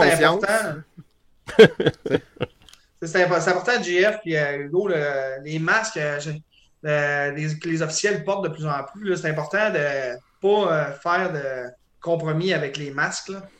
Moi, c'est ça que ça m'a appris depuis la situation avec Cody Bratt. Cody Bratt, même avec un bon masque, ça n'aurait rien changé parce que c'est un, un bon. qu'il avait pogné en mâchoire, mais le- s'il y a une pièce d'équipement que les arbitres devraient investir, c'est le masque.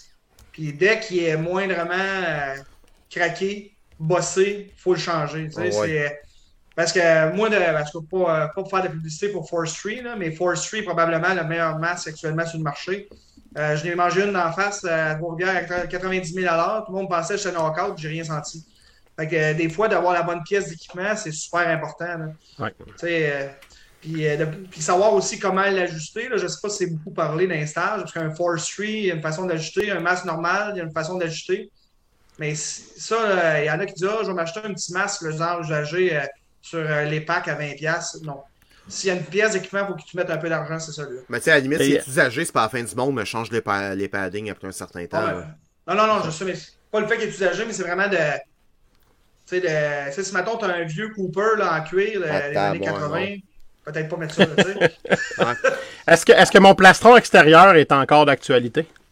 Ah, pour la, la journée héritage de toutes les années, j'imagine que oui. Là. Mais sérieux, l'été passé, l'été passé, d'arbitrer en arrière du lanceur, certains matchs que les balles nous flyaient sur le côté des épaules, les balles frappées, là, il me semble que le plastron extérieur en arrière, il aurait été pratique. Moi, j'ai j'ai lâché quelques blasphèmes à l'occasion en voyant une affaire blanche arriver sur moi. Là.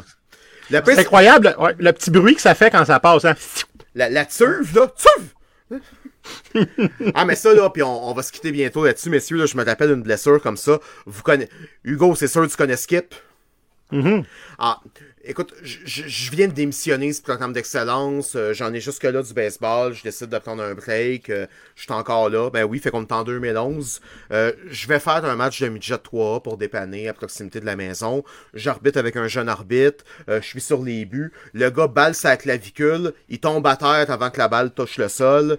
Fait qu'on l'emmène dans la chambre de peine et de misère. Il a mal, il crie, il hurle. Puis là, comme dans les films, il y a un parent qui tombe dans la chambre. Écartez-vous, je suis médecin. Fait que le gars, il est à terre, on le déshabille tranquillement pas vite, je me t'habille pour aller à la plate. Puis là, je vois encore mon skip qui rentre dans la chambre, il pogne le plaston de mon chum, il check, tape un peu, il fait « Ouais, man, tu cours après le trouble, là. T'as le gars aussi qui a l'épaule disloquée à terre, qui pleure, avec un médecin qui est à côté dessus. T'as mon skip à côté dans le cadre de porte, fait « Ouais, man, euh, c'est pas vraiment... C'est un peu de la merde, ta pièce d'équipement, là. » fait que... Il va probablement avoir raison. Ah, ah, ah, non, non, là, écoute, là, c'est, euh, ça datait du temps de Shore, cette affaire-là, là, c'était, c'était rigide, rigide, rigide. Euh, Hey, les boys, on a fait deux heures et demie en live, ça a passé comme si c'était, my god, euh, 15-20 minutes. Euh, Hugues, euh, t'as toujours été un gars généreux de ton temps, t'as toujours aimé partager ton expérience et tes opinions avec les gens. T'as été assurément à la hauteur de ta réputation cette année, fait que merci beaucoup. Euh, nous autres, de notre côté, on a un horaire qui est booké jusqu'en mai, mais l'année prochaine, c'est sûr qu'on se lâche un call là, pour, pour faire de quoi avec toi, puis on a des shows thématiques qui s'en viennent, là, puis si t'es disponible, ça se peut qu'on fasse appel à tes services, bien évidemment. Fait que vraiment, là, merci là, de, de ton temps puis de tes anecdotes. Là, c'est, génial. Là. Fait qu'habituellement, c'est pas deux heures et demie, ça, c'est. Ah, mais euh, c'est qu'à un moment donné, Piché coupe la, va- la vibe, il fait une trop, puis on fait bon, il est temps que ça finisse, là, tu sais. Puis habituellement, c'est le troisième show, puis la semaine passée, quand, quand Piché a commencé à coller son stock de bord en bord, on a fait, ouais, euh, il est peut-être temps de passer à d'autres choses. Puis la première semaine, on avait Tania, puis un moment donné, euh, on voulait pas abuser de son temps non plus, parce que les journées étaient longues. Euh, la semaine prochaine, on, on reçoit un ancien arbitre, en fait, un, un jeune retraité, le Christopher Provo. Euh, arbitre actif dans la Ligue américaine euh, de hockey, également dans la East Coast, euh, qui va venir nous parler de son expérience multisport, de ce qu'il a appris via le baseball, euh, qui, a- transféré au hockey, évidemment. Fait que ça va être, ça va être un bon show. De ton côté, Hugo, on s'est pas parlé à savoir si t'étais pour être disponible, mais en espérant t'avoir sur le show également que tu côtoies la deuxième génération de Provo après avoir côtoyé la première il y a quelques années. J'ai survécu à la première. OK, la, la deuxième est un peu moins pire, mais moyen, moyen numéro. Euh, si écoute, la deuxième génération a la moitié des anecdotes qui est arrivée à la première, d'après moi, c'est un autre show de deux heures et demie qui s'en vient. exactement. Écoute, je je vais écouter le Super Bowl avec lui euh, dimanche. Puis sa blonde qui est là, elle dit Hey JF, j'ai pogné ça votre podcast, c'est pas pire, blablabla. Je dis Ben oui, mais le 24, c'est Chris qui est là. Il avait même pas dit le petit pamphlet. fait qu'on lui dit Ben, c'est que ton chum va être là. Quoi? Parce que c'était à Hansik que Pierre-Paul s'était fait embarrer dans le vestiaire des arbitres. C'était pas le prat. Paul Pratt, qui avait essayé de sortir par la petite fenêtre dans le haut, hein, c'est ça? C'est euh, S5. Je pensais que juste à Québec, on sortait par l'ancien tunnel des nains qui, passait à travers des murs euh, dans le stade. Euh, mais ça, ça sera sujet d'un autre euh, événement encyclopédique de ce podcast. Excellent. Fait que, messieurs, merci pour cette belle soirée. Puis on se rejase sans rencontre de patents. Peut-être sans rendez-vous qui finissent à 19h53 pour toi également, Hugo, euh, la semaine prochaine, dans un contexte pas mal plus smooth euh, que ce soir. Mais, mais vraiment, messieurs, là, euh, puis je regarde des gens sur le chat, les commentaires sont bons. En tant que spectateur de votre discussion, je suis moi-même emballé et je me considère privilégié d'avoir pu participer là, à, à cet happening-là avec vous. Fait que, gang, merci d'avoir été à l'écoute. On a encore ben, 7 personnes. C'est sûr que ça n'a pas de l'air beaucoup, mais après deux heures et demie, t'as encore 7 personnes qui parlent de balles en plein cœur du mois de février, c'est qu'une tempête de neige. C'est génial. Fait qu'on se rejase la semaine prochaine, puis on se retrouve euh, entreprise si jamais vous avez manqué des bouts. Fait que ciao la gang, bonne fin de soirée. Hey, salut tout le monde, merci.